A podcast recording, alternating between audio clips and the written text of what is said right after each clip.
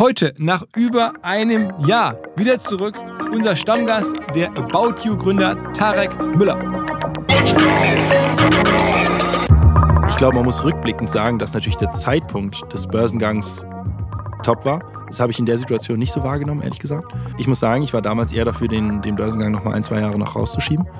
Das wäre natürlich eine fatale Fehlentscheidung gewesen jetzt im Nachhinein, aber hat ja keiner kommen sehen. Und mir war damals auch nicht klar, dass wir quasi uns auf dem Peak der Bewertung befinden. Ja. Ich bin davon ausgegangen, der Kurs wird weiter hochgehen und alle anderen ja auch. Let's go! Go, go! Herzlich willkommen beim OMR Podcast mit Philipp Westermeier.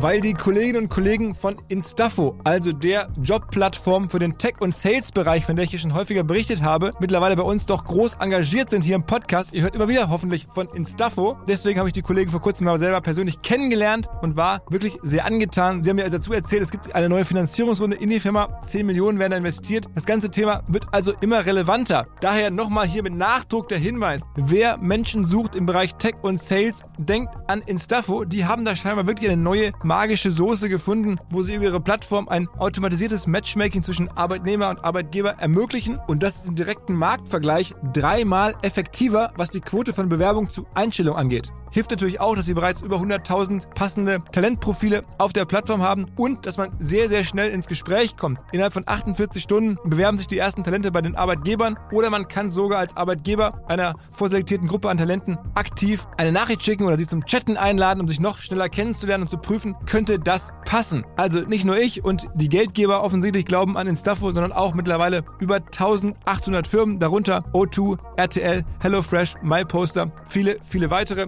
Instafo ist auf OMR Reviews bestbewertet 4,8 Sterne in der Kategorie Recruiting Plattform. Firmen, die nun Instafo ausprobieren möchten, sehr gerne. Ihr spart außerdem 500 Euro auf die erste Besetzung, wenn ihr euch anmeldet über Instafo mit Doppel-F, instafo.com slash OMR. Zurück zum Podcast.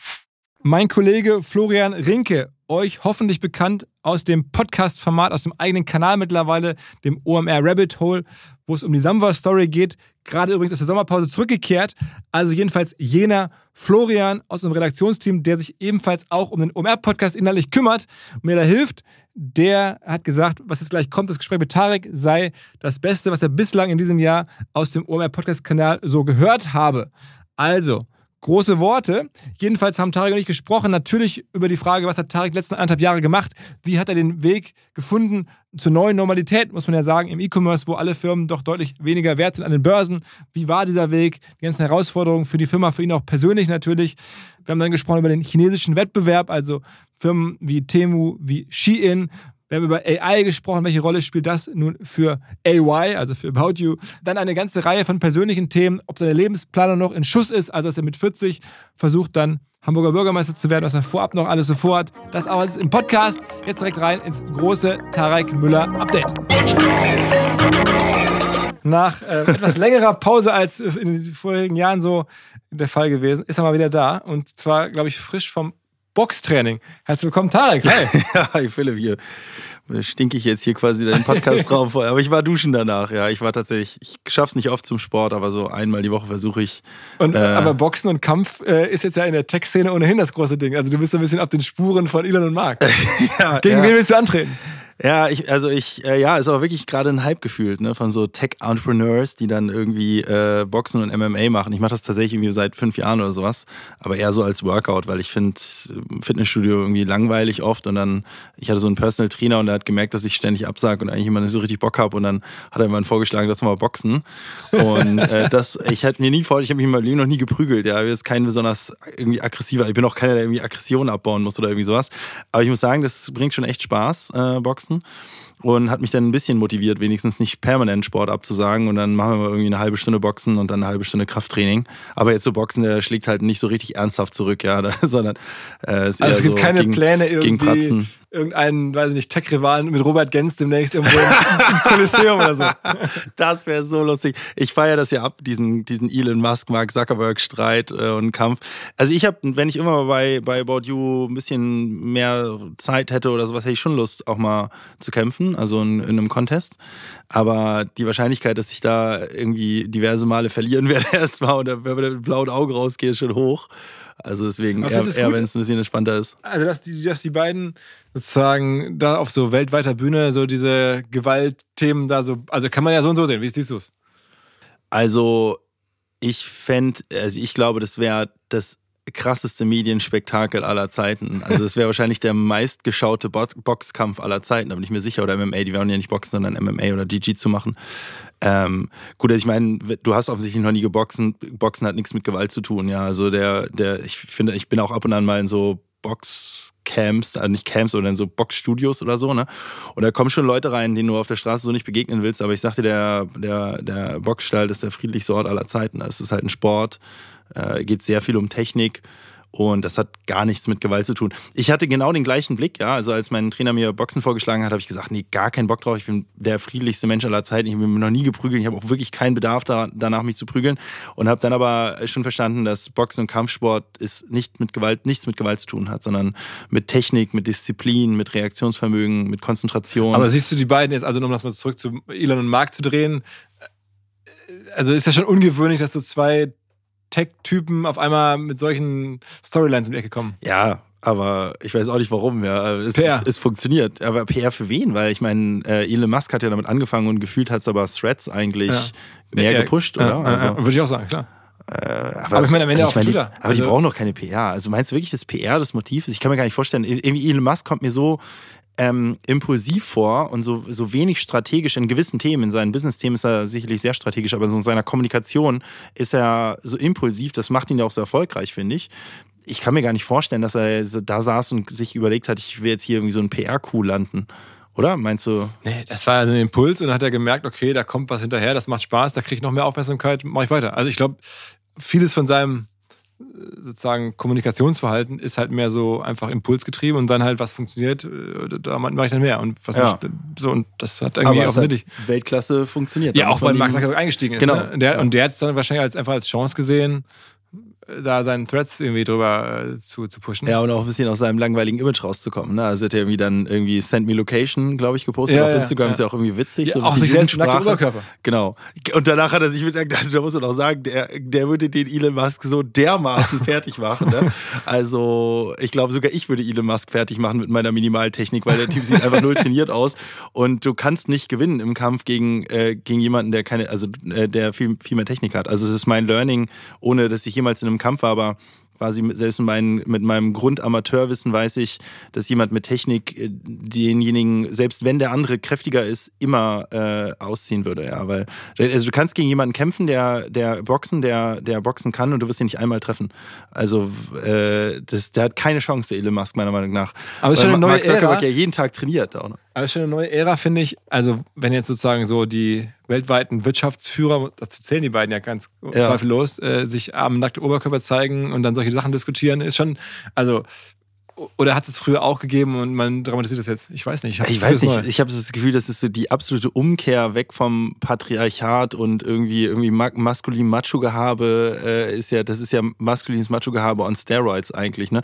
Zwei CEOs, die im Wettbewerb zueinander stehen, die das wie irgendwie, weiß ich nicht, äh, bei Game of Thrones quasi jetzt äh, so austragen wollen, dass sie statt, dass sie sozusagen einen C-Level-Kampf anzetteln, das ist ja so oldschool eigentlich. Äh, ich weiß nicht, aber es ist ja, es funktioniert ja irgendwie. Die Leute, wir reden da jetzt auch schon drüber. Ja? Ja. Es funktioniert.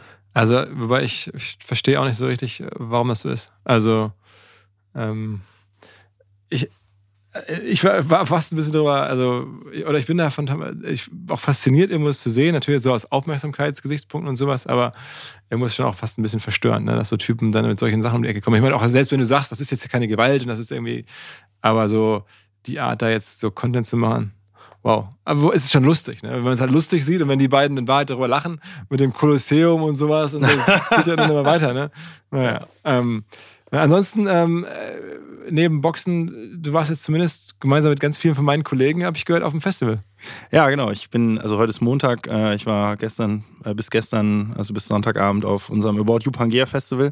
Äh, bin da Donnerstagabend angereist, habe gerade in meiner Health-App, iPhone Health-App gesehen, dass ich da 80 Kilometer abgefackelt habe in drei Tagen. Also war viel unterwegs. Aber war das Schlaf. rein privat oder war das auch ein bisschen beruflich? Drin? Nein, nein, nein. Das ist also ich, mir macht's privat, also mir macht's wirklich Spaß. Also mir macht nicht alles in meinem Beruf immer Spaß. Das ist auch viel irgendwie ja quasi also gerade in den letzten zwölf Monaten würde ich sagen 95 Prozent eher Ernsthaftigkeit und, sag ich mal, Sachen, auf die man auch hätte verzichten können.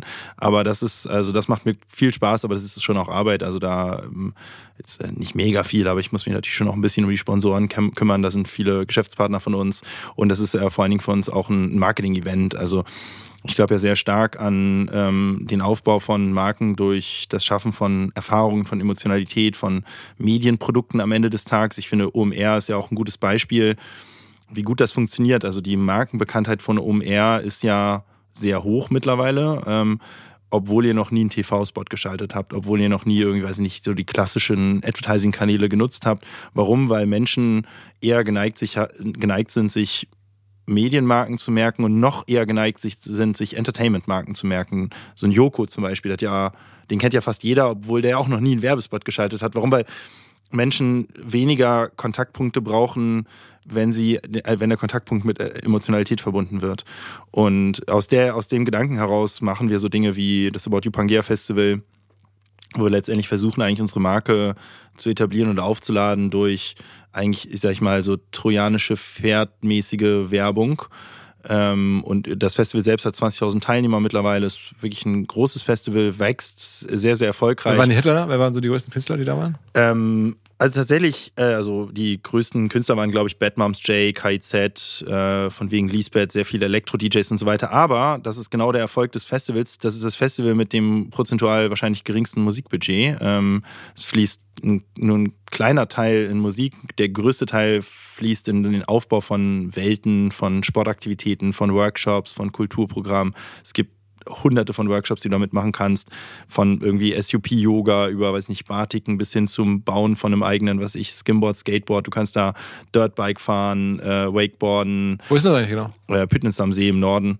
Ähm, und es ist halt quasi ein Erlebniswochenende. Und ähm, wir sind da vor fünf Jahren eingestiegen, weil ich so das Gefühl hatte, jetzt mal so ganz aus, meiner Amat aus meinem Amateur-Bauchgefühl heraus, war mein Gefühl, dass so die Zeiten von Festivals, wo es nur um Headliner geht und man nur hingeht, sich irgendwie, weiß nicht, bis 16 Uhr irgendwie auf dem Campingplatz besäuft und dann irgendwie sich vor die Hauptbühne stellt, da äh, vier Stunden Halligalli macht und dann wieder zurückgeht zum Zelt, das erschien mir überhaupt nicht zeitgemäß. Ich habe das Gefühl, die Leute wollen Aktivität, die wollen den ganzen Tag Programm und die wollen nicht nur saufen und irgendwie äh, Hauptbühne, ähm, sondern die wollen eigentlich so eine Art Erlebniswochenende eigentlich haben mit, äh, mit allem, mit Sport, mit Aktivität, mit Kunst, mit Kultur, mit Musik, mit Party.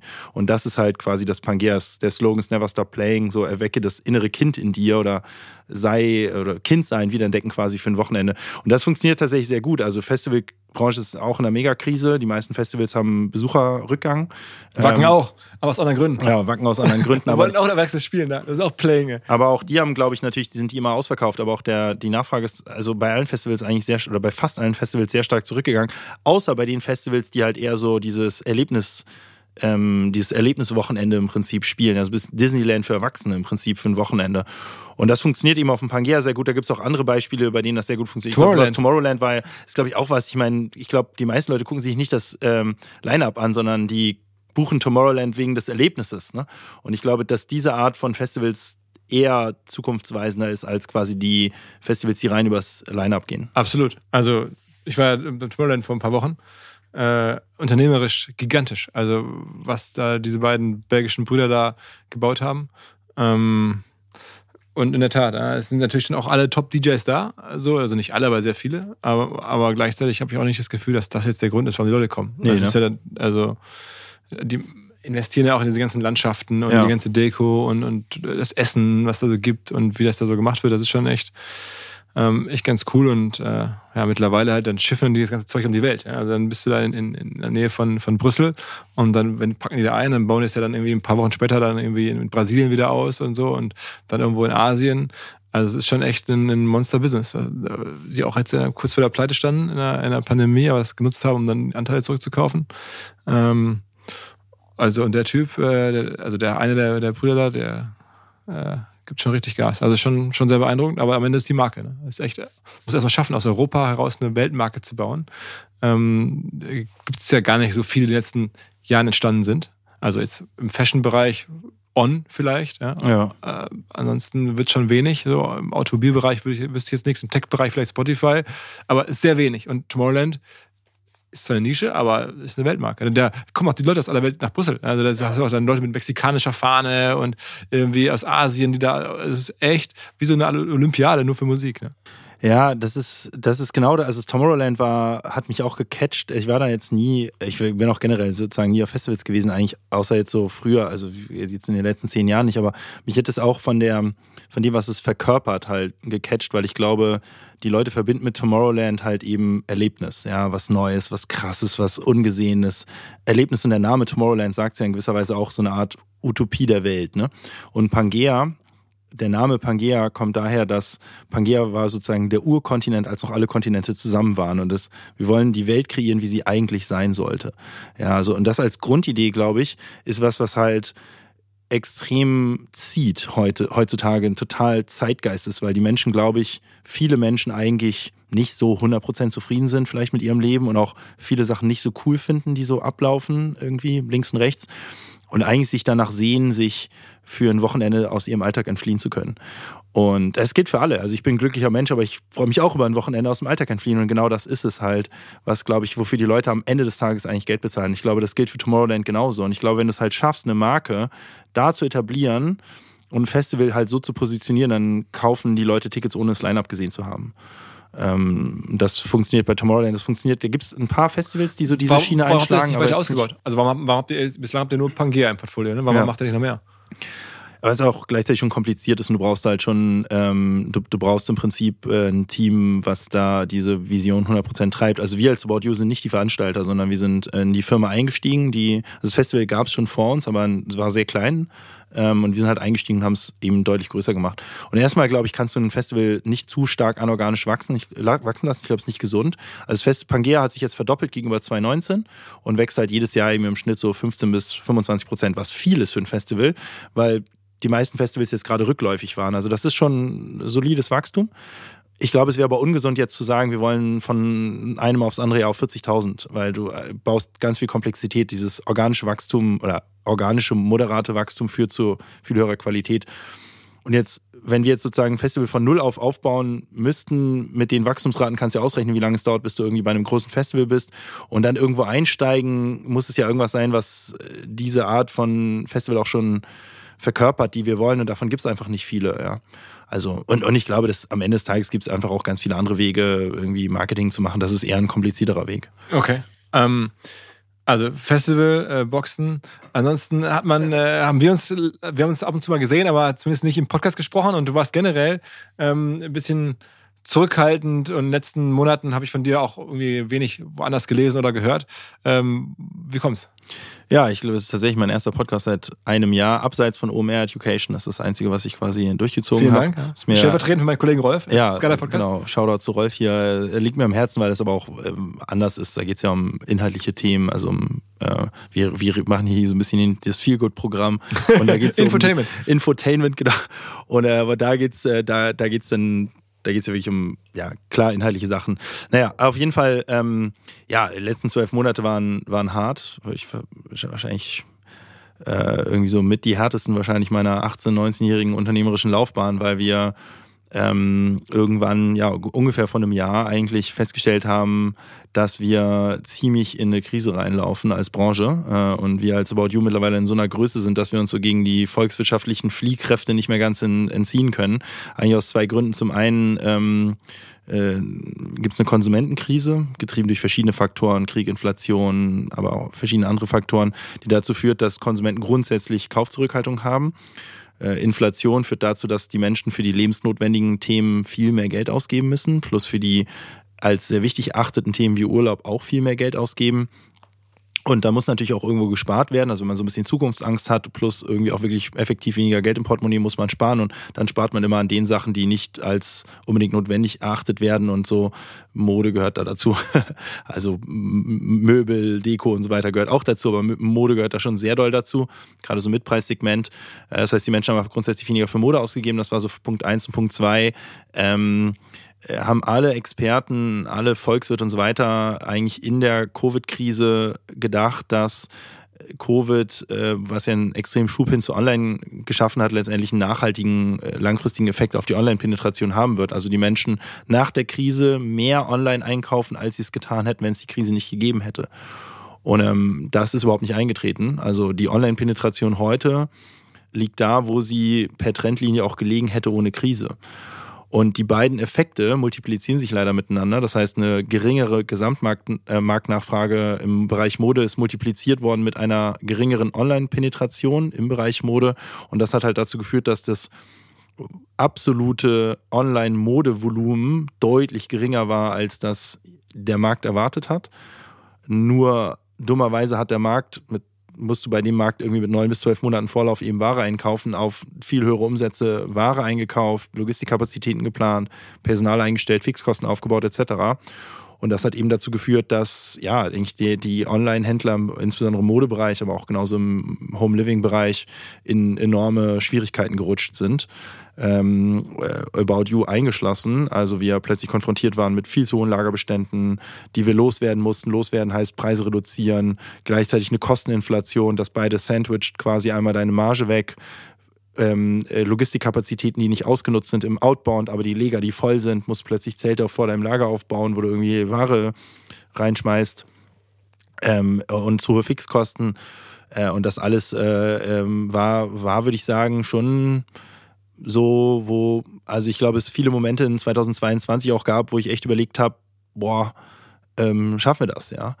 Ähm, und es auch viel aus der Bahn geworfen hat. Und ich glaube, wir werden noch viele Pleiten erleben jetzt in der nächsten Zeit. Ähm, äh, und das äh, spiegelt sich ja auch in den Kursen wieder letztendlich. So ein ASOS zum Beispiel als UK-Marktführer tradet auf nahezu null Enterprise Value. Die Global Fashion Group, quasi Marktführer in den ganzen Schwellenländern, tradet unter Enterprise, äh, äh unter null Enterprise, also quasi einen, einen, negativen Value. Ja, also im Prinzip anders gesagt, der Kapitalmarkt geht davon aus, dass die pleite gehen. Ähm, das heißt, nur das wert, was sie an Geld auf dem Konto haben oder sowas? Oder genau, weniger? mehr oder weniger. Also ja. Pi mal Daumen jetzt, ne? Aber es gibt viele Unternehmen in der Branche, die wirklich sehr, sehr erfolgreich waren und als sehr erfolgreich angesehen wurden, die es wirklich existenziell, die in existenzieller Not sind, zumindest aus Sicht des Kapitalmarktes, aber auch aus, aus meiner Sicht auch reell, auch im privaten Bereich. Und ich wollte natürlich sicherstellen, dass wir da auf keinen Fall dazu gehören, genauso mit meinen, mit meinen beiden Mitgründern, ja, und deswegen waren die letzten zwölf Monate geprägt von, von ja, Sparmaßnahmen, von Krisenmanagement, kann man in gewisser Weise sagen. Ich glaube, es ist uns auch gut gelungen. Jetzt so rückblickend, glaube ich, haben wir kann immer, also im Nachhinein kann man immer sagen, hätte man früher erkennen können, die ganze Krise. Aber wenn man so unsere Lieferanten anruft und so und dann fragt, so wer, wer waren so die ersten, die bei euch angerufen hat, haben und gesagt haben, studier die Order oder reduziere die Order, dann hört man meistens Zalando, Credits nach Berlin, die haben es wirklich früh erkannt. Aber äh, kurz, also ein, zwei Wochen später waren wir dann auch dran. Also wir haben es sehr früh erkannt, würde ich sagen. Ähm, und so die meisten Marktteilnehmer waren da, waren da Monate später dran, eigentlich im Erkennen der, der Situation und im Reagieren. Und ich glaube, wir haben dann auch ja mit, mit entsprechendem mit entsprechendem Tempo auch reagiert. Aber sag, mal, sag mal so zwei, drei Kernmaßnahmen, also Orders stornieren. Ihr musstet auch Leute entlassen. Wie Größenordnung war das? Mehrere hundert oder? Genau, also Orders stornieren da, wo es geht, aber kannst du in der Regel nicht machen. Ja, das heißt aber, was du machen kannst, ist natürlich dann die Orders, die du dann schreibst, reduzieren. Aber das wirkt sich eben erst zwölf Monate später aus. Äh, sprich, wir haben immer noch Überbestände. Also wenn man quasi den Warenwert teilt durch den Umsatz, sieht man, dass der gesamte Markt auf Überbeständen sitzt. Ähm, ist bis heute so. Ähm, Lägerausbau stoppen äh, oder verlangsamen. Ähm, aber ja, auch Personal abbauen. Also wir haben, wir sind im Personal geschrumpft jetzt äh, year over year. Ähm, da haben wir das Glück, quasi in Anführungsstrichen Glück, dass wir eben die natürliche Fluktuation nutzen können. Wir haben so 10 bis 15 Prozent Fluktuation. Das ist eigentlich so typisch im Digitalbereich. Ne? Äh, die kannst du erstmal nutzen. Das heißt, es geht im Wesentlichen darum, irgendwie wesentlich weniger neu zu heiern. Ähm, aber wir haben auch ein paar befristete Verträge, wo man sich, wo wir uns dann natürlich genauer angucken mussten, auch für die Entfristen oder auch Probezeiten halt genauer angucken und haben so eben schon auch äh, Personal abgebaut. Ähm, aber Personal ist in dem Business, sag ich mal, äh, nicht jetzt der Riesen, die Riesenstellschraube ist eine, aber es ist keine Riesenstellschraube. Letztendlich ist das Warenmanagement äh, und deine, deine Fixkosten eigentlich auf der Logistikebene, ist, ist der viel höhere Kostenblock. Was kann man denn machen, um so Lager doch noch leer zu kriegen. Also Rabatte ähm, ist ja per se klar, aber man muss die auch geschickt machen. Man kann ja nicht einfach irgendwie ein Schild hinhängen, alles die Hälfte oder, oder, oder doch. Also wie ja, kannst du machen, ist aber nicht das Klügste. Also weil was passiert, wenn man sagt, äh, alles 50% off ist, ähm, die Nachfrage verändert sich in ihrer Grundstruktur nicht. Das heißt, ähm, du hast in deinem, du hast, jeder Händler hat eigentlich so eine Art, ähm, äh, ja, man sagt im Handel mal Renner, Penner, ja, äh, Unterteilung. Also du hast irgendwie so 20% Artikel, die laufen einfach ultra gut, die verkaufen sich unfassbar gut und davon hast du eigentlich zu wenig. Und dann hast du irgendwie einen Mittelbau und dann hast du irgendwie ein paar Penner. Ja? Machst du jetzt 50 Prozent auf alles, was passiert, ist, die Leute rennen noch mehr auf die Renner. Und deine Penner bleiben trotzdem liegen. Aber die Renner hättest du ja auch ohne 50 Prozent aufverkaufen. Die Penner willst du eigentlich loswerden. Das heißt, das ist eigentlich mal die unklügste Preisstrategie. Ist aber tatsächlich die, die viele gewählt haben, weil sie technisch zu nichts anderem in der Lage waren. Klüger ist natürlich eher ähm, Discounts zu fahren, die ähm, produktspezifisch sind, dass du halt sagst, den Penner, den reduziere ich mehr, den Renner reduziere ich gar nicht und das dann auch noch auf der Länderebene. Du hast in Ländern unterschiedliche Preissensitivitäten ähm, und das am besten auch noch auf der Kundenebene. Das heißt, wenn du dir drei Kunden anguckst, dann kannst du eigentlich für jeden Kunden, für jedes Produkt so eine Art ähm, Preissensitivitätsanalyse fahren oder Preisabsatzkurve die anschauen und weißt, okay, Kunde A mit Produkt A reagiert vielleicht bei 10% Rabatt, Kunde B würde erst bei 20% Rabatt reagieren und Kunde C, der kauft es so oder so unabhängig vom Rabatt. Und dann ist natürlich eine ideale Promotion-Strategie eigentlich eben äh, Preiskunde oder Produktkunde in so einer Art Matrix zu optimieren. Das kriegst du im 1 zu 1 Verhältnis so nicht hin, aber kannst eben auf verschiedenen Attributebenen schneiden. Land ist eine Ebene, aber ja, kannst du natürlich auch nochmal auf einer granularen Ebene fahren. Ist aber natürlich technisch auch eine große Herausforderung. Wir haben einen Produktkatalog aus 600.000 Artikeln. Wir haben deutlich über 10 Millionen Kunden, 29 Länder. Also kannst dir vorstellen, dass das wird eine komplizierte, das ist eine komplizierte Formel am Ende des Tages. Ja. Glaubst du jetzt, sagen wir mal, für Deutschland zumindest äh, gefragt, dass in den nächsten Monaten, in den nächsten, sagen wir mal, 18 Monaten vielleicht die Konjunktur wieder mehr anspringt und dieser Konsum wieder zurückkommt? Also ich weiß es nicht, weiß ja niemand. Ist auch ist ja auch sehr volatil in der Meinung dessen, was die Volkswirte irgendwie sagen. Ähm, ich glaube, was zumindest schon mal absehbar ist, ist, dass wir ab 24 wieder Wachstum im Online-Bereich sehen werden. Denn 2022 und 2023 war der E-Commerce rückläufig. Das ist ja was, das gab es noch nie. E-Commerce ist immer gewachsen, aber dadurch, dass wir von diesen hohen Pandemieniveaus kamen, ähm, äh, und die Online-Penetration so stark zurückgegangen ist, kombiniert mit der Konsumzurückhaltung, war halt 22, 23 E-Commerce rückläufig und das hat auch letztendlich zu interessanten Effekten geführt, weil viele auch gerade im Kapitalmarktanalysten halt letztendlich sagen, ich extrapoliere letztendlich einfach nur die Vergangenheit in die Zukunft. Und es gibt halt viele Kapitalmarktanalysten, die gerade einfach im Prinzip sinkende Trendlinien malen. Und das glaube ich absolut gar nicht. Und das glauben auch zum Glück die meisten Experten nicht, sondern ich bin mir ziemlich sicher, dass wir ab 24 auch wieder eigentlich zurückkommen werden auf die Wachstumsniveaus, die wir auch vor Covid gesehen haben und ungefähr auch auf der Trendlinie, die wir ohne Covid gehabt hätten. Das heißt, dass E-Commerce je nach Land in Europa irgendwo zwischen 3 und 8 Prozent wieder wächst. Das ist schon mal Good News, weil wir nach zwei Jahren Gegenwind und rückläufigen Markt endlich wieder uns an einem Wachstumsmarkt befinden. Und das ist wirklich, habe ich gelernt, relativ entscheidend. Bist du in einem eher schrumpfenden Markt und oder dann bist du eigentlich im Verteilungswettbewerb oder bist du in einem wachsenden Markt? Ja, und es ist immer besser, im wachsenden Markt zu sein. Das löst sehr viele Probleme, sag ich mal, oder macht sehr viele Dinge einfacher. Und die Frage der, der Konsumzurückhaltung, ich weiß nicht, ob, ob wir wieder auf Vorkrisenniveau kommen, aber ich schätze mal, es wird nicht schlechter als jetzt, ja. Und dementsprechend bin ich jetzt hier auch wieder am Podcast oder auch generell, glaube ich, kann man sagen, wir haben es geschafft, als Firma uns zu stabilisieren. Wir haben jetzt auch ein sehr gutes Q1 hingelegt. Profitabel? Ähm, ja, profitabel auf operativer Ebene zumindest, genau. Also auf, auf Ebene des bereinigten EBITDAs. Wir haben positiven Cashflow ähm, generiert in Q1. Ähm, das heißt, wir glauben, ey, Q2 wird jetzt defizitär. Das ist aber die Natur, ist quasi die Sale-Phase. Da hat man immer hohe Verluste. Das heißt, das ist jetzt auch nicht schlimm, aber wir sind sehr confident, dass wir das Gesamtjahr operativ profitabel abschließen werden ähm, und dass unser Cash ausreicht. Und insofern, ich blicke mittlerweile eigentlich sehr viel optimistischer an die Zukunft. Ich habe das Gefühl, es ist Licht am Ende des Tunnels zu sehen. Nichtsdestotrotz glaube ich, 23 wird immer noch ein brutal hartes Jahr. Und wir, wir hatten ja letztes Mal irgendwie, als wir uns kurz getroffen haben, darüber gesprochen, es sind viele pleite gegangen schon, viele, viele Startups sind pleite gegangen, viele Berater sind pleite gegangen.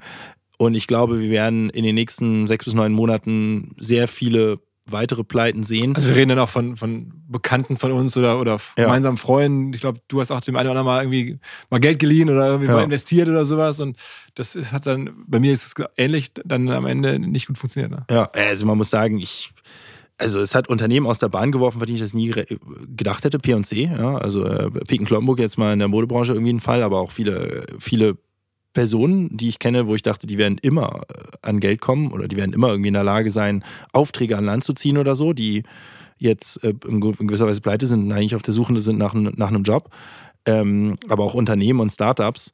Und ich glaube, es sind vor allen Dingen die, die, die sozusagen die, die Krise nicht ernst genommen haben, ja, und einfach nicht ausreichend schnell reagiert haben im Prinzip auf die neue Welt. Und die neue Welt ist, Kapital kostet sehr viel Geld. Ähm, also Kapitalkosten sind sehr hoch, ähm, Margen sind unter Druck äh, und man muss äh, Kosten optimieren, man muss sparen und seine Liquidität im Griff haben. Ne? Sag, sag mal ein paar Worte. Ähm, Ich weiß, dass das natürlich sehr schwierig ist und du da das auch nochmal wahrscheinlich irgendwie ja drüber hören musst, aber trotzdem zum, zum Börsenkurs bei euch. Also ich meine, der ist ja stabil, jetzt, aber natürlich weit weg von dem, wo er mal war. Also meinst Ja. du, da wächst die Firma eines Tages wieder rein? Weiß ich nicht. Aber ja, Börsenkurs ist natürlich immer noch ein Trauerspiel, wenn man drauf guckt. Wir sind irgendwie immer noch so ungefähr 75 Prozent unser unter Ausgabepreis. Ich sage immer noch, weil es ungefähr auf dem Niveau auch so seit zwölf Monaten sich irgendwie mehr oder weniger mal mehr, mal weniger irgendwie pendel, rumpendelt. Rund eine Milliarde, ne? Ja, ich glaube, wir sind bei 1,3, 1,4 Milliarden Market Cap oder ich weiß, der Market Cap habe ich jetzt nicht so genau im Kopf.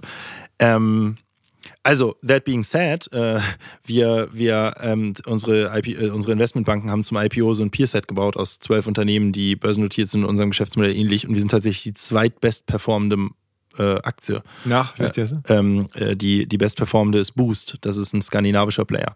Äh, die sind deswegen besser, weil die in Skandinavien sind. Skandinavien hat diese ganzen Krisen nicht so ganz äh, da. Also Skandinavien läuft bei uns auch mega. Ja. Also da, da gibt es keine Konsumentenkrise und so. Schweiz auch, ja. Wenn wir nur in der Schweiz wären, wäre alles geil. Aber ja, also es gibt so ein paar Länder, die sind so ein bisschen die Inseln der Hoffnung. Äh, äh, und Schweiz und Skandinavien gehört da dazu und Boost eben durch die skandinavische Präsenz so ein bisschen geschützter da. Ähm, aber alle anderen und, und Zalando ist ungefähr auf gleichem Niveau ähm, und alle anderen sind hinter uns. Ja, der, der Durchschnitt, die durchschnittliche E-Commerce-Company im Fashion-Lifestyle-Bereich, das geht, zählt auch im Farfetch zum Beispiel zu ASOS, Zalando. Das ist so, sozusagen das Peer-Set hat so 90 Prozent Wert verloren in den letzten zwei Jahren. Es ist brutal. Ja, was da für ein Wertverlust stattgefunden hat, ist Heißt operativ, krass. wenn man, auch wenn man Geld bräuchte, ne, jetzt als About You, wo du sagst, wenn man nochmal Cash bräuchte, eine Kapitalerhöhung zu machen, ist halt wahnsinnig teuer, weil man muss Wahnsinnig dann auf teuer. dem neuen Niveau wahnsinnig viele Anteile abgeben, um frisches Cash dann reinzuholen. Also ich meine, ASOS, ne? ASOS war das Posterchild dieser Branche. Profitabel, Marktführer in UK, Presence in US, mega gut positioniert, gefühlt kennt jeder ASOS, macht, ich weiß nicht, wie genau das habe ich im Kopf, aber irgendwie so 4 Milliarden Umsatz ungefähr. Mega, mega äh, erfolgreich. Market Cap von 500 Millionen Euro. Und die waren sogar noch niedriger und mussten dann auf der Bewertung 100 Millionen Geld raisen. Ja, das heißt, da hast du eine Verwässerung von irgendwie 20 Prozent. Und das als ASOS. ASOS war mal deutlich über 5 Milliarden wert. Ne? Also das ist schon, das ist richtig heftig. Wurde denn mal im Hintergrund diskutiert zumindest? Also es gibt ja die alten Gerüchte, wenn man häufig genug bei Exciting Commerce nachliest, bei Jochen Krisch oder so, irgendwann kommt der Merger jetzt, oder wann kommt der Merger? Also, aber da wirst du wahrscheinlich jetzt auch nicht sagen können, dass wir es intensiv besprochen haben, aber also irgendein Kommentar dazu. Würde es denn sinnvoll machen, mit Zalando mit anderen zusammenzugehen in der Phase, wo es denn auch, äh, sagen wir mal, ASOS so, so schlecht geht? Bei Zalando ist ja auch naheliegend, weil ihr zum Teil zumindest dieselben Shareholder habt. Ähm, also überlegt man sowas generell, so Konsolidierung ist ein Thema? Also Konsolidierung ist immer ein Thema, ähm, gerade in Krisenzeiten. Deswegen ist es auch naheliegend, dass dann immer Gerüchte entstehen. Die kann ich selbstverständlich nicht kommentieren. Was ich aber glaube, ist, Konsolidierung kann ja zwei Dinge bedeuten. Einmal Player, die aus dem Markt gehen und Player, die zusammengehen. Und ich glaube, beides wird passieren. Ähm, Aber dass ihr da eine Rolle spielt, könnte schon sein. das kann ich nicht kommentieren. Okay. Okay. Na gut, also wer weiß. Aber ihr habt ja zumindest ähm, auch ein paar Assets bei euch, die äh, unfassbar gut laufen, trotz allem. Äh, Scale ist also eure interne ähm, E-Commerce, sagen wir mal, SaaS-Software, die ihr anderen Partnern anbietet, wo die dann ihre Shops und ihre ganzen E-Commerce-Systeme mit, mit, mit äh, abbilden können. Da- Das sieht, sieht richtig gut aus. Ja, ich glaube, Scale ist wahrscheinlich einer, einer der Gründe. Scale S-C-A-Y wegen About You, ne? genau, LA, also Scale. Scale, Scale with AY. Ja, genau. Das ist das Wortspiel sozusagen. Also Scale mit AY geschrieben, weil Scale with AY Und dann ist ist die. Firma sozusagen eure Technik. Also das Genau, es, wir haben unsere, im Prinzip unsere Software produktisiert, wie man so schön sagt, 2018 schon. Damals hieß noch About Your Commerce Cloud, seit ähm, 22, Ende 22 heißt Scale. Und ja, ist glaube ich ein, also ich glaube, das ist wahrscheinlich der, einer der Gründe. Es gibt zwei Gründe, warum wir uns im, im Aktienkurs besser entwickelt haben als die anderen. Der eine ist, wir wachsen noch. Fast keiner wächst mehr. Also eigentlich haben fast alle Umsatzrückgang gehabt, letztes Jahr und auch dieses Jahr. Und aber der wahrscheinlich viel wesentlichere Grund ist Scale.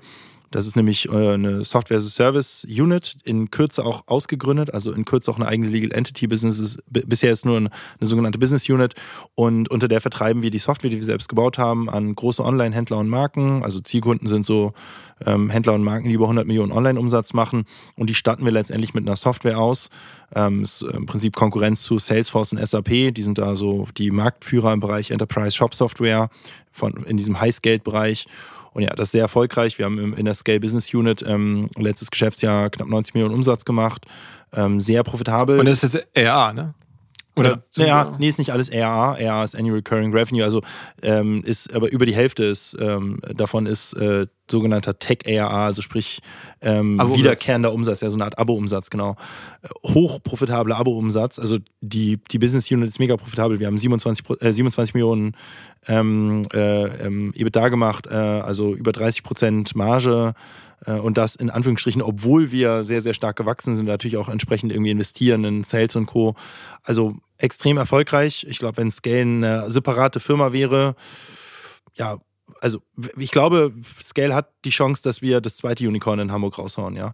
Ähm, äh, weil ich glaube, Scale Standalone, wenn sich der Markt auch wieder ein bisschen erholt, weil auch die SaaS-Firmen hat es richtig erwischt, muss man sagen. Gerade SaaS-E-Com-Firmen die Multiples erwischt. waren ja noch viel höher, ne? Aber Ja, teilweise also- irgendwie 30, 40 Ja. Mal irgendwas. Ne? Also bei dem Umsatz 2021 wäre Scale aber sowas von Unicorn, das ist also 100% klar. Jetzt ist unklar, man weiß nicht, am Ende kann man nie genau sagen, was so eine Art Business Unit wert ist.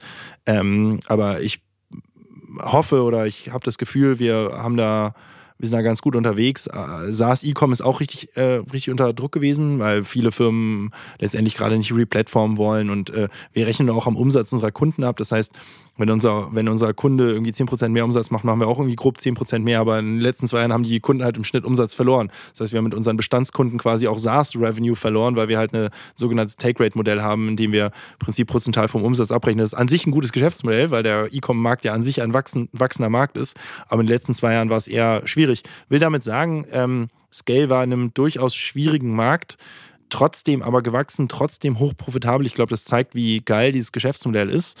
Ähm, und ich bin vor allen Dingen halt sehr, sehr bullish auch auf die Zukunft von Scale.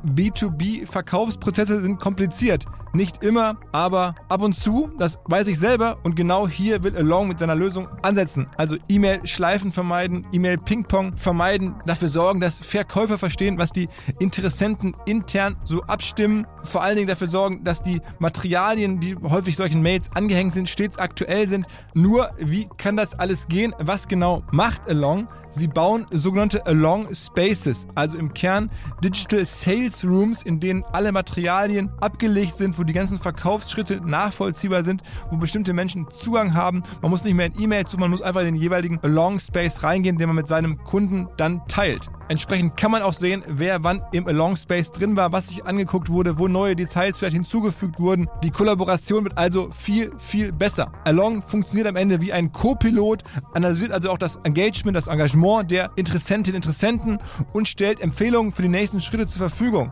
All das kann man innerhalb von wenigen Minuten aufsetzen und direkt mit dem eigenen CRM verbinden. Along ist natürlich DSGVO-konform, wurde 2022 erst gegründet. Wir von OMR dürfen mit einem ganz, ganz kleinen Teil an Along beteiligt sein und Along ist zu guter Letzt der Nummer 1 Treffer auf OMR Reviews im Bereich Digital Sales Rooms. Wer mehr wissen möchte, alle Infos Along Space, ein Wort alongspace.com slash OMR. Zurück zum Podcast. Ich war, ich war vor kurzem bei Deichmann in Essen. Ein Podcast kommt in den nächsten Tagen mal raus. Äh, bei also dem Heinrich und dem Samuel. Samuel Deichmann, der ist ja, Ja. jetzt ehemaliger, äh, hatte bei euch mal gearbeitet eine Weile lang, hat Genau. sich bei euch ausbilden lassen. Und die beiden haben äh, von Scale äh, geschwärmt, die setzen das, glaube ich, ein. Also das darf man sagen, weil das haben die auch öffentlich im Podcast erzählt. Also insofern cool. schon, schon äh, große Kunden. Ja, genau. Ich, äh, viele Kunden kommentieren wir öffentlich gar nicht, aber wenn äh, der Samuel das selbst erzählt, kann ich es auch sagen. Also ich glaube, Deichmann haben wir auch schon öffentlich kommuniziert. Also genau, die Deichmann-Gruppe, inklusive Oxner, Snipes, Deichmann, hat sich dazu entschieden, Scale ähm, einzusetzen. Äh, ist natürlich ein großer Account für uns, ja, so äh, ich weiß nicht, ob er Umsätze, Umsätze genannt hat, aber die haben schon sehr signifikante Online-Umsätze, das kann man, glaube ich, schon, schon so sagen, ja. Ähm, und entsprechend natürlich ein großer Account. Wir haben mittlerweile aber deutlich über 100 Online-Shops, die auf Scale laufen. Ähm, auch viel außerhalb der Mode. Vielmann, hier als Hamburger Unternehmen, den hattest du ja auch schon hier im Podcast. Ähm, beispielsweise auch ein Scale-Kunde, ähm, aber auch irgendwie ja, Depot im Home-Living-Bereich, äh, FC Bayern, äh, Marco Polo, Tom Taylor. Also und Fun Fact: Captain Sun. Eure, euer ähm, Investment oder eure ganze Idee, Scale aufzubauen. Einer der ganz wenigen Themen, wo unser anderer Stammgast, Sven Schmidt, sich vor Jahren äh, glaube ich, verschätzt hat. Ne? Da war er, glaube ich, es gibt einen Podcast, wo wir mal darüber ja. gesprochen haben, zu dritt, meine ich, wo er sagte, genau. lass das sein, das defokussiert nur. Und äh, da muss man sagen, da lag er wahrscheinlich jetzt zurückbetrachtet. Er hat ja meistens dann doch irgendwie gute, gute Thesen, aber das hat, glaube ich, nicht gepasst. Ja, ja, ja. Also ich respektiere Sven megamäßig und ich weiß noch, ich kann mich 100% an die Situation erinnern, als ich bei uns im Büro saß und wirklich schwitzend äh, mit diesem Podcast saß, weil Sven äh, da so äh, das darauf rumgehackt hat. Und ja, also am Ende weiß man es nie, es war eine Wette. Ich glaube, mittlerweile sind die meisten E-Commerce-Firmen der Meinung, dass ein B2B-Arm sehr gut ist. Also Amazon ohne AWS wäre auf einem ganz anderen Bewertungsniveau. Ich glaube, wenn Amazon sich unterteilen würde in Handel, AWS, also die, der Hosting-Service, irgendwie Video und so weiter, ich glaube, bin mir ziemlich sicher, AWS wäre das Wertvollste, ja. was die aktuell haben. Also äh, quasi eigentlich aus einer Handels, aus, aus Handelsassets und aus einer skalierten Handelsinfrastruktur heraus letztendlich B2B Dienste anzubieten, ist eigentlich mittlerweile, würde ich sagen, Best Practice. Zalando beispielsweise bietet auch seine Logistik jetzt mittlerweile an, dritten. Ähm, es gibt auch andere Unternehmen, der Hut Group und auch andere, die das sozusagen versuchen. Ich glaube, wir haben mit dem Softwarebereich quasi Profita den profitabelsten Bereich genommen, aber auch den am schwierigsten aufzubauen und, und den mit den längsten Zyklen. Am Ende ist es ja das alte Amazon-Game, ne? zu sagen, okay, wir sind so umsatzgewaltig, wir ja. fangen einfach an, jetzt ein, sozusagen separate Disziplinen auszugründen. Also AWS hast du schon genannt, ja. das machen wir mit Logistik, kaufen Flugzeuge und sonst was und ja. habt ihr einfach die, sagen wir, das richtige Vertical ähm, erwischt. Glaubst du, dass ähm, generell so E-Commerce-Multiples wiederkommen? Also jetzt mit Wachstum haben wir darüber gesprochen, äh, kommt wohl eines Tages wohl wieder. Ähm, aber so die Multiples auch als solche, ich meine, das war ja mal früher so, da hat man beim E-Commerce gesagt, zweimal Umsatz ist mal mindestens äh, der Firmenwert. Ähm, oder ist man da jetzt einfach vorsichtiger geworden, dauerhaft, glaubst du? Oder man hat erkannt, dass das Geschäft auch seine Tücken hat mit der ganzen Retour und alles, was man jahrelang nicht so als Problem gesehen hat? Ich glaube, der Blick auf das Geschäftsmodell ist immer noch derselbe. Ich glaube, die Frage ist, was ist, was sozusagen die, was, sind die, was die langfristige Wachstumsperspektive des E-Commerce? Ähm, da gibt es unterschiedliche Meinungen von irgendwie minus fünf bis plus zehn. Das ist natürlich ein totaler Treiber für Wert. Ist die Frage ähm, im Prinzip, wie groß kann das werden in der Zukunft? Die zweite Frage ist, was kostet Kapital? Ja. Ähm, wenn die Kapitalkosten wieder sinken, werden Zinsen, Wachstumsunternehmen äh, auch wieder höher bewertet werden. Das ist quasi die alte Frage quasi, wenn ich dir, Philipp, sage, ich ähm, zahle dir in fünf Jahren 100 Euro. Definitiv. Was ist dir die Option heute wert, dass du in fünf Jahren 100 Euro bekommst? Und die Frage, wie viel es dir wert ist, hängt halt von der Frage ab, was Kapital kostet. Und in Zeiten, wo Kapital nichts gekostet hat, kostet vielleicht die Option, in fünf Jahren 100 Euro zu bekommen, zahlst du heute vielleicht 90 Euro für, ja, und mit hohen Zinsen zahlst du halt deutlich weniger. Also letztendlich Kapitalkosten haben einen, ho einen hohen, einen hohen, eine hohe Hebelwirkung auf Bewertungen von Wachstumsunternehmen. Ähm, und ich glaube, der dritte Faktor ist quasi die, ist, ist, ich sag mal, die Confidence oder Frage der sogenannten Zielmarge in, in diesem Geschäftsmodell. Also wie viel, wie viel Gewinn kannst du auf den Ziel Umsatz X letztendlich rausholen, ja. Und da, das ist aber eigentlich unverändert. Ich glaube, wir, der Markt, alle gehen irgendwie so davon aus, dass du so 10, 12 Prozent EBIT-Marge mit diesem Geschäftsmodell im, im, ausgewachsenen Zustand erzielen kannst. Die Frage ist nur, wann ist der ausgewachsene Zustand erreicht? Da gibt es jetzt auch neue Konkurrenz von Asiaten und Co. Und halt auch, wie viel Zielumsatz ist drin. Ne? Und kommt man wieder auf Multiples von zwei? Ich weiß es nicht. Aber ich meine, momentan ist ja die Realität, dass wir im Schnitt, glaube ich, in der E-Commerce-Branche bei Multiples von 0,1, 0,2 sind. Ne?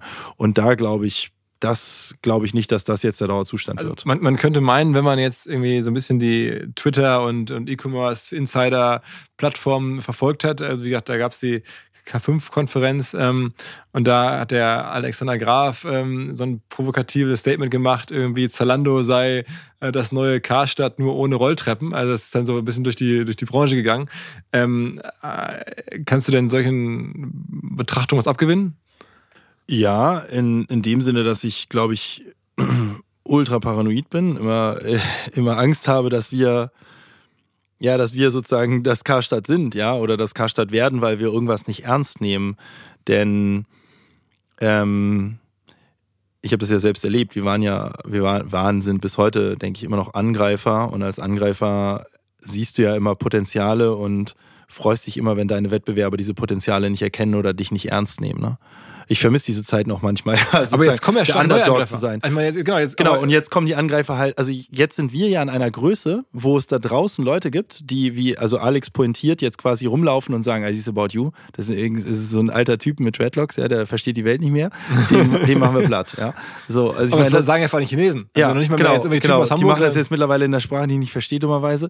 Äh, weil, ja, das sind die Asiaten, die, die jetzt sehr angreifen. Ähm, also Temu, Shein. Ja. Ist, also ist denn das ein Angriff, wo du sagst, das hätte, könnte euch Substanz kosten? Ja, ich habe da zwei Blicke drauf. Zum einen ist es beeindruckend, was die machen. Ähm, äh, also in welcher Geschwindigkeit die iterieren, wie viel Entwicklerpower die haben, also was die da aus dem Land rausziehen, ist, ist schon äh, krass.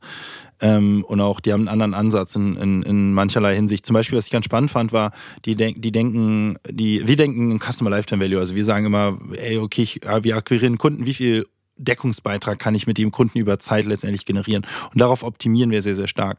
Und da gibt es natürlich verschiedene Treiber. Was die Asiaten sehr viel stärker machen, ist über Engagement nachzudenken. Das heißt, die Asiaten versuchen, dich jeden Tag in die App zu ziehen. Und die sagen halt, das ist das Wichtigste, weil dann wirst du schon konvertieren. Und nur mal ein Beispiel. Ich habe zum Beispiel, kannst du dir auf vielen dieser Plattformen, kannst du dir irgendwie ein, irgendwie ein Handy kaufen für 1000 Euro oder du kannst dir irgendwie ein Handy loskaufen für 1 Euro und mit einer 1 zu 1000 Chance gewinnst du dann das Handy. Da dachte ich, ja, ist ja ganz schlau. Ähm, dann äh, öffnest du dir eine neue Zielgruppe von Leuten, die halt irgendwie nur einen Euro bezahlen können, nicht 1000. Aber deren Gedanke ist, du kaufst dir das los, das ist ein Touchpoint und dann musst du ja drei Tage später gucken, ob du gewonnen hast, das ist der zweite Touchpoint. Also quasi es sind zwei Touchpoints. Das ist einfach eine ganz andere Logik, die finde ich erstmal interessant, die ist beeindruckend. Die sind auch sehr viel mehr so Gamification-mäßig unterwegs. Die haben einen ganz anderen Ansatz rund um ähm, Promotions. Die machen sehr viele so Micro-Incentives. Also du kriegst sehr oft irgendwie so 5 Cent für irgendwas oder 10 Cent, ja, und die incentivieren dich eben sehr stark, gewisse Dinge zu tun für vermeintlich wenig Geld, aber es aber reicht in der App zu scrollen gibt auch irgendwie ein genau. paar Incentives. Guckst du dir irgendwie 200 Produkte an, kriegst du irgendwie 5 Cent oder so, ja, so lädst du dir die App runter, kriegst du X und du kriegst ständig Rabatte, es blinkt überall gefühlt und so weiter, also es sind schon so ein paar Sachen bei, die ich, die ich wirklich beeindruckend finde, die ich auch gut finde, die wir auch kopieren ähm, ähm, und äh, gibt aber auch ein paar Sachen, wo ich denke, das glaube ich ist ein bisschen asiatisch gedacht und wird so auf dem europäischen Markt nicht ganz funktionieren. Aber die Asiaten, die sind schlau genug, um das auch rauszufinden und zu adaptieren. Also das aus meiner Sicht ist kein Schutz davor, dass die hier erfolgreich werden, dass es noch nicht alles perfekt ist. Ja, weil äh, die sind ja auch erst sehr kurz im, äh, am Markt, wissen viele Leute nicht, aber für viele der asiatischen Player ist es oft günstiger, ein Paket von China äh, hier nach Hamburg zu schicken, als es für uns ist, von München nach Hamburg ein Paket zu schicken. Die umgehen äh, Zollkosten ähm, am laufenden Band, die, soweit ich das weiß, ähm, ist auch so ein bisschen strittig, ob die immer im Prinzip die Mehrwertsteuer vernünftig abführen. Das, das weiß ich nicht genau, aber das ist so ein bisschen hören Die Frage ist ja auch, wie wird das und, Zeug hergestellt? Also ich meine, genau, und die Herstellung, das ist das, das ist auch super krass eigentlich. Es gibt diverse Tests, Studien, alles Mögliche. Ähm, wo im Prinzip die Produkte getestet wurden und festgestellt wurden, relevanten Teil der Produkte, die verkauft werden, dürftest du in Deutschland nicht verkaufen, nicht in Umlauf bringen, werden aber trotzdem in Umlauf gebracht.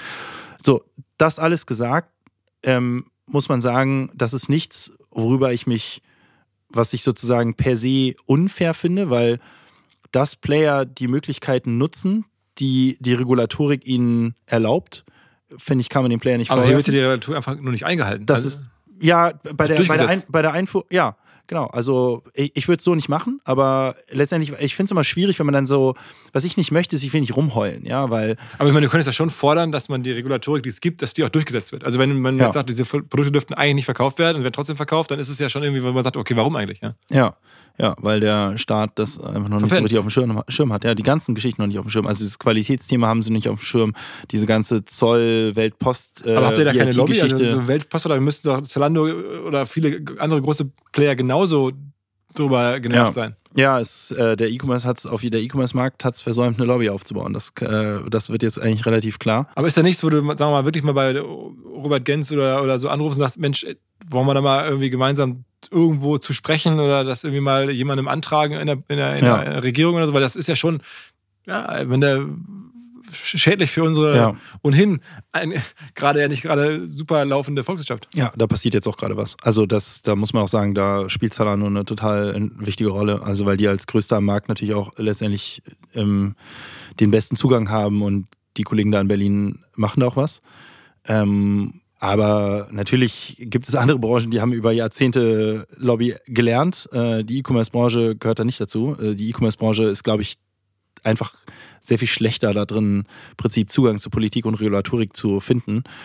Ähm, ich glaube, es ist trotzdem eine Frage der Zeit, bis es gelöst wird. Also es wird angegangen, es, ist, es haben auch immer mehr Leute auf dem Schirm, die an den Schaltzentralen arbeiten, aber es sind immer noch erstaunlich wenige. Also das, das Ausmaß des Problems für den Onlinehandel aus europäischer Sicht ist, glaube ich, zumindest vielen Politikern noch nicht so ganz transparent. Man muss auch sagen, aus Politikersicht gibt es gerade auch andere Probleme. Ja, also das kann ich auch verstehen. Es gibt gerade wichtigere Themen auf der Welt als irgendwie die Frage, äh, was für, ob jetzt die Giftstoffe in der Kleidung von Temu irgendwie äh, ein was, Problem was sind oder nicht. Was ne? machen Verschieden und Temu in Deutschland für einen Umsatz? Was würdest du schätzen?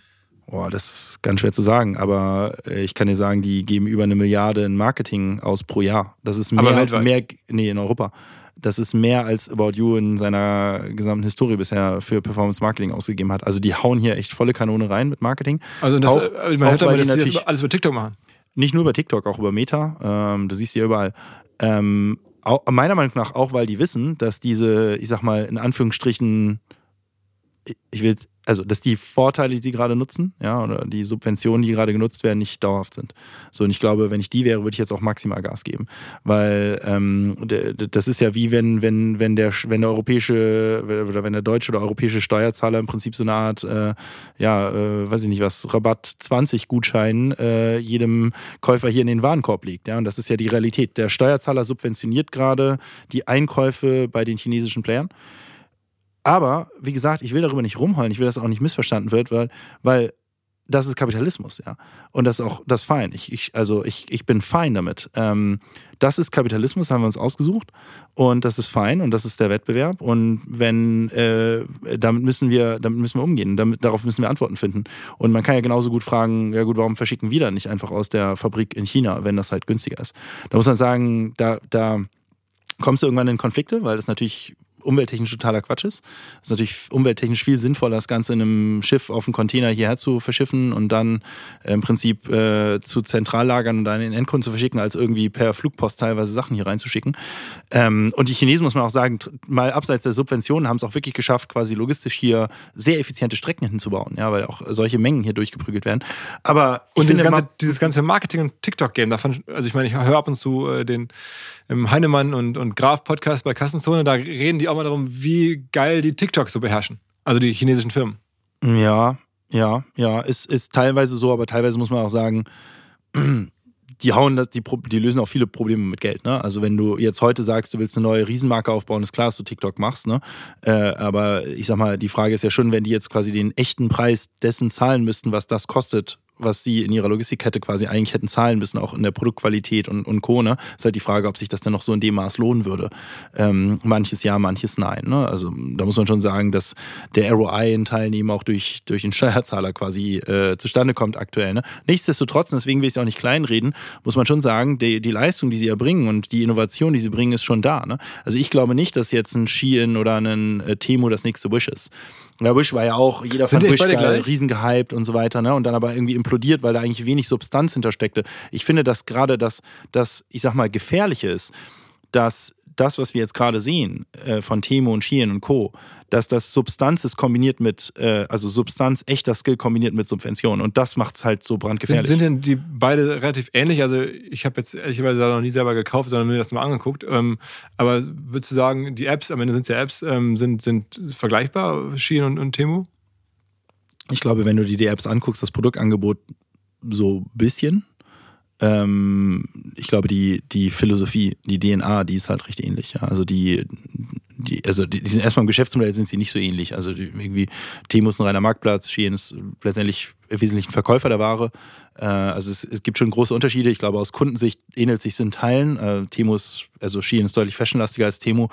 Ähm, die Art und Weise, wie die App aussieht, unterscheidet sich dann schon, aber ich glaube, die Philosophie, aus der das entspringt, die ist schon ähnlich. Wem gehören denn die Maschinen? Ist, glaube ich, privat gehalten, ne? Ja. Auch viele große amerikanische Investoren manchmal drin, ne? Ich weiß ehrlich gesagt nicht. Aber da war doch mal die Rede von auch 100 Milliarden Bewertungen. Irgendwie. ich ich habe Gerüchte gehört, dass die jetzt an die Börse gehen sollen. Und Timo, ist, äh, wer ist dahinter? Ich weiß ehrlich gesagt nicht. Damit habe ich mich nicht befasst. Aber also ich, wenn China an die Börse gehen sollte, das wäre natürlich cool, weil dann hätte man ein bisschen mehr Transparenz darüber. Ne? Ist ja die Frage, wo die an die Börse gehen, wie das alles so. Ich, ich habe gehört, aber das ist, also wir bewegen uns jetzt hier in der komplett äh, äh, Gerüchte-Ecke, aber ich habe gehört, dass die in den USA äh, an die Börse Okay. gehen wollen. Ähm, also, jetzt haben wir schon sehr viel über China gesprochen und sozusagen als ein großes Thema für euch, sag mal noch ein paar Worte zu dem anderen Riesenthema. Seit, als ich glaube, als das letzte Mal den Podcast hier gemacht haben, da war so AI oder KI, das was, ja, das war so ein Begriff, den man ab und zu mal hörte, und, aber es war halt not even close to heute, wo alle drüber reden, wo das irgendwie gefühlt auf jeder Agenda irgendwie steht. Ähm, äh, warst du darüber überrascht? Äh, Hat, spielt es bei euch jetzt auch eine große Rolle? Was ist so die About You AI-Philosophie? Also ich glaube, wie jeder andere war ich überrascht über die ähm, Qualität von ChatGPT. Äh, und das hat auch in mir was verändert, so äh, in der Sicht auf AI und Co. Ich finde es in gewisser Weise Ironie des Schicksals, dass vor zehn Jahren man immer gesagt hat, boah, werd bloß nicht Taxifahrer oder Handwerker oder LKW-Fahrer, weil das ist so das Erste, was die Maschinen oder Masch irgendwie, irgendwie, keine Ahnung, äh, in der Fabrik oder sowas, das ist das Erste, was die Maschinen äh, äh, können, ja. Also so Taxifahrer braucht keiner mehr, die selbstfahrenden Autos, da sind wir irgendwie noch zwei, sind wir noch zwei Schritte von entfernt und so und, und mach was Kreatives oder mach Marketing oder werd Programmierer. So und fast forward, was haben wir jetzt, was sehen wir jetzt, ja? Äh, die AI kriegt es nicht mal hin, irgendwie ein Billigregal aufzubauen. Äh, selbstfahrende Autos hat noch keiner gesichtet, ja, aber irgendwie Kre Kreativität, die AI kann Songs schreiben, kann krasse Kunst produzieren, kann Gedichte schreiben, kann krass formulieren, ja, äh, kann Artikel schreiben, kann programmieren. Ja, also äh, wir lagen irgendwie ziemlich daneben in der, in der Frage, was wird eigentlich so der erste Bereich sein, in dem KI eigentlich einen Durchbruch erfährt. Ne? Das, das, war, das fand ich so krass, als ich das gesehen habe, dachte ich so, wie, wie falsch wir lagen in der Frage, was wird der erste Bereich sein, in der KI einen Durchbruch erfährt, weil KI hat ja, oder das, was wir jetzt auch gesehen haben, ähm, durch äh, OpenAI etc., es macht ja Kreativität viel effizienter. Äh, es macht aber auch Programmierer viel effizienter. Also durch Copilot und andere Anwendungen sind Entwickler plötzlich äh, ein, um ein Vielfaches Produktiver. produktiver geworden. Ja. Und das war für mich schon überraschend erstmal zu sehen, in welchem Feld AI eigentlich als erstes Massendurchbruch erfährt. Ja, und ansonsten der Hype ist natürlich verrückt, ja. Also ich das Gefühl, alle gründen jetzt nur noch AI-Startups und das ganze Alles, Geld fließt da rein. Und, war, jetzt genau, es ist so nach, naja, es gab ja doch, E-Commerce war ganz, ganz früher, dann Social Web gab es ja dann eine Welle so von sozialen Netzwerken, dann irgendwie Metaverse, Krypto und jetzt halt AI, so die neue Sau, die jetzt durch, durch getrieben wird. Ich glaube, AI ist eine ähm, nachhaltigere und mit mehr Substanz gefüllte Sau als jetzt Krypto und Metaverse das waren und NFTs. Ähm, aber ich glaube, man wird halt sehen, was, was irgendwie übrig bleibt, wenn, wenn sich so ein bisschen der Hype legt. Ne? Wir arbeiten natürlich auch an verschiedensten AI-Anwendungen. Einerseits so ein Shopping-Bot, dass du, ich bin davon überzeugt, wenn du irgendwie in drei, vier Jahren in einen Online-Shop gehst, dann hast du die Möglichkeit, mit so einem Bot zu kommunizieren über Text und Voice und bei About You dann irgendwie zu sagen, hey, ich bin auf einer Hochzeit in Italien nächste Woche und die, der Bot kennt dich, weiß, ne, dein Alter, dein Geschlecht, deinen Geschmack, interpretiert Hochzeit, also irgendwie festlich interpretiert Italien nächste Woche, zieht sich eine Wetterprognose, weiß, alles klar, irgendwie äh, 28 Grad, ja, und äh, kann dir auf der Basis dann irgendwie coole Vorschläge machen. Also ich glaube, dass das, dass nicht alle jetzt so shoppen werden, aber ich glaube, das wird ein relevanter Shopping-Case neb- next, next to Search und irgendwie Kategorienavigation in einem Online-Shop, ja. Da arbeiten wir zum Beispiel dran. Aber auch im Bereich Product Refinement arbeiten wir dran oder arbeiten wir äh, viel mit AI-Anwendungen im Bereich Search, Kundenservice natürlich, ja, ähm, großes Einsparpotenzial. Ich habe Die ich hab gelesen, Fragen, Zalando will jetzt mit KI die Maße von äh, Kundinnen und Kunden besser bestimmen können. Ja. Ja, also da wird es da wird's unzählige Anwendungsfälle geben und ich glaube, der E-Commerce in Summe wird auch effizienter und margenstärker durch KI-Anwendungen, ja. Okay, aber das heißt, ihr nutzt da Lösungen, die es schon gibt, oder habt ihr die als eigene jetzt Entwickler eingestellt, darauf sozusagen neue Applikationen zu bauen? Mm, ja, also wir bauen neue Applikationen, aber auf Basis von OpenAI. Also das ist ja das, was jetzt eigentlich viele auch machen, dass also du im Grunde genommen die Möglichkeiten, die dir OpenAI oder auch andere Anbieter, gibt es jetzt auch von Google ähm, Lösungen, ähm, also diese LLMs quasi, äh, dass die genutzt werden und du mit Hilfe der LLMs letztendlich Anwendungen programmierst, die mit wenig Personaleinsatz eine Qualität erreichen, für die du früher eine Armada an Entwickler hättest gebraucht. Ja. Also das finde ich auch wirklich beeindruckend, als ich gesehen habe, die ersten Anwendungen, die ich gesehen habe von Leuten bei uns im Unternehmen, Entwicklern, aber auch teilweise quasi nicht, Tech, nicht Entwicklern, die Tech-DNA haben, wozu die in der Lage waren plötzlich auf Basis von LLMs und OpenAI in kürzester Zeit zu programmieren, das ist einfach ein riesen Produktivitätsfortschritt. Ja. Ähm, LLMs übrigens, diese Large Language Models, ne, da gibt es ja mittlerweile von, von, äh, also von Meta 1, von, ja. von Google äh, und, und von OpenAI ja. halt. Und, ähm, okay, und die kann man sozusagen. Ansonsten gibt es ja noch nicht, es gibt ja noch gar nicht so viele richtige Geschäftsmodelle. Also bei all dem AI-Rausch ist ja die Frage, gibt es jetzt eigentlich neue Businesses oder gibt's, ist es eher so im bestehenden Business irgendwie im Hintergrund mit eingebaut? Ähm, oder, oder wo ist jetzt mal so ein, so ein, ja, so ein, so ein Case, wo man sagt, okay, wow, ähm, das ist eine neue Firma, die jetzt auch damit Geld verdienen kann. Ich habe noch keine gesehen. Ja, ich glaube, momentan sehen wir sehr viele Features eigentlich innerhalb von Geschäftsmodellen. Ne? Es gibt jetzt auch, ich glaube, Word oder Excel und Co. haben jetzt auch so eine Art Co-Pilot. Ähm, Auf jeden Fall, aber es sind alles bestehende Geschäfte. Ne? Genau, bestehende Geschäfte, die im Prinzip Features entwickeln. Das ist bei uns ja ähnlich. Ja, also ich, ich bin mir auch nicht sicher, wie, inwieweit jetzt die ganze AI-Hype wirklich zu neuen Unternehmen führt. Also in gewisser Weise tut es ja schon, OpenAI ist ja ein neues Unternehmen, aber ist jetzt, ist quasi der wird, wird AI zu einer Welle neuer Unternehmen führen oder wird AI da, oder das, die, der AI ist ja auch nur so ein Überbegriff, also die LLMs, die haben ja im Prinzip jetzt den Durchbruch erfahren gerade. Oder ist es nicht eher so, dass das im Prinzip dazu führt, dass bestehende Geschäftsmodelle effizienter werden und bestehende Plattformen halt Features rausbringen, die sie sonst nicht hätten rausbringen können? Ich, mein Gefühl ist momentan, ist es eher Letzteres also könnte ja gut für euch sein, dann, wenn dann die Kosten runtergehen, dann, dann wird ja auch euer Geschäftsmodell wieder profitabler. Ja. Ähm, was ist denn so dein Und die Customer Experience besser. Ne? Also man muss ja auch mal sagen, der größte Wettbewerb, den wir als Online-Händler immer noch haben, ist der Offline-Wettbewerb. Ja, und äh, die Frage, also es wird ja nicht nur effizienter im Sinne der Margensteigerung, sondern auch der Customer Experience. Also wenn wir sowas haben wie so einen geilen Shoppingbot, der, der in der Lage ist, dich wirklich gut zu beraten, dann äh, ist das erstmal natürlich ein Edge gegenüber unserem Online-Wettbewerb, wenn wir da irgendwie schneller sind als andere. Aber es ist vor allen Dingen auch ein totaler Edge gegenüber Offline. Ja, weil da findest du kaum noch irgendwie einen coolen Berater, der dir erklären kann, was du auf einer Hochzeit, wie du, Philipp, jetzt hier einen super coolen Auftritt in einer Hochzeit in Italien hinlegst. Ja. Und wir als Online-Shop sind dazu auch nicht in der Lage. So, aber wenn wir das online hin kriegen könnten, dann würde das natürlich bei der Frage, wir sind ja ganz am Anfang auch bei der Frage gewesen, was ist jetzt eigentlich die Wachstumsaussicht im Online-Bereich? Ist es irgendwie jedes Jahr 2% oder ist es vielleicht auch mal irgendwie 8 oder 10%? Ich glaube, das sind schon Sachen, die die Customer Experience so dermaßen verbessern können, dass es nochmal einen kleinen Schub im Online-Wachstum geben wird. Ne? Was ist denn eigentlich dein Fazit? Jetzt seid ihr zwei Jahre an der Börse. Im Nachhinein ähm, war das die richtige Entscheidung bis heute? Ich glaube, das ist ein bisschen die Frage, wenn man, das ist ein bisschen wie wenn man jemanden fragt, ob es die richtige Entscheidung war, 18 zu werden, ja, und volljährig zu sein. Also das ist so, du hast in gewisser Weise manchmal, also du hast als Unternehmen, was irgendwie Kapital aufnimmt, irgendwann, du musst ja irgendwie die, den, den, den Wert liquide machen an irgendeinem Zeitpunkt, ja.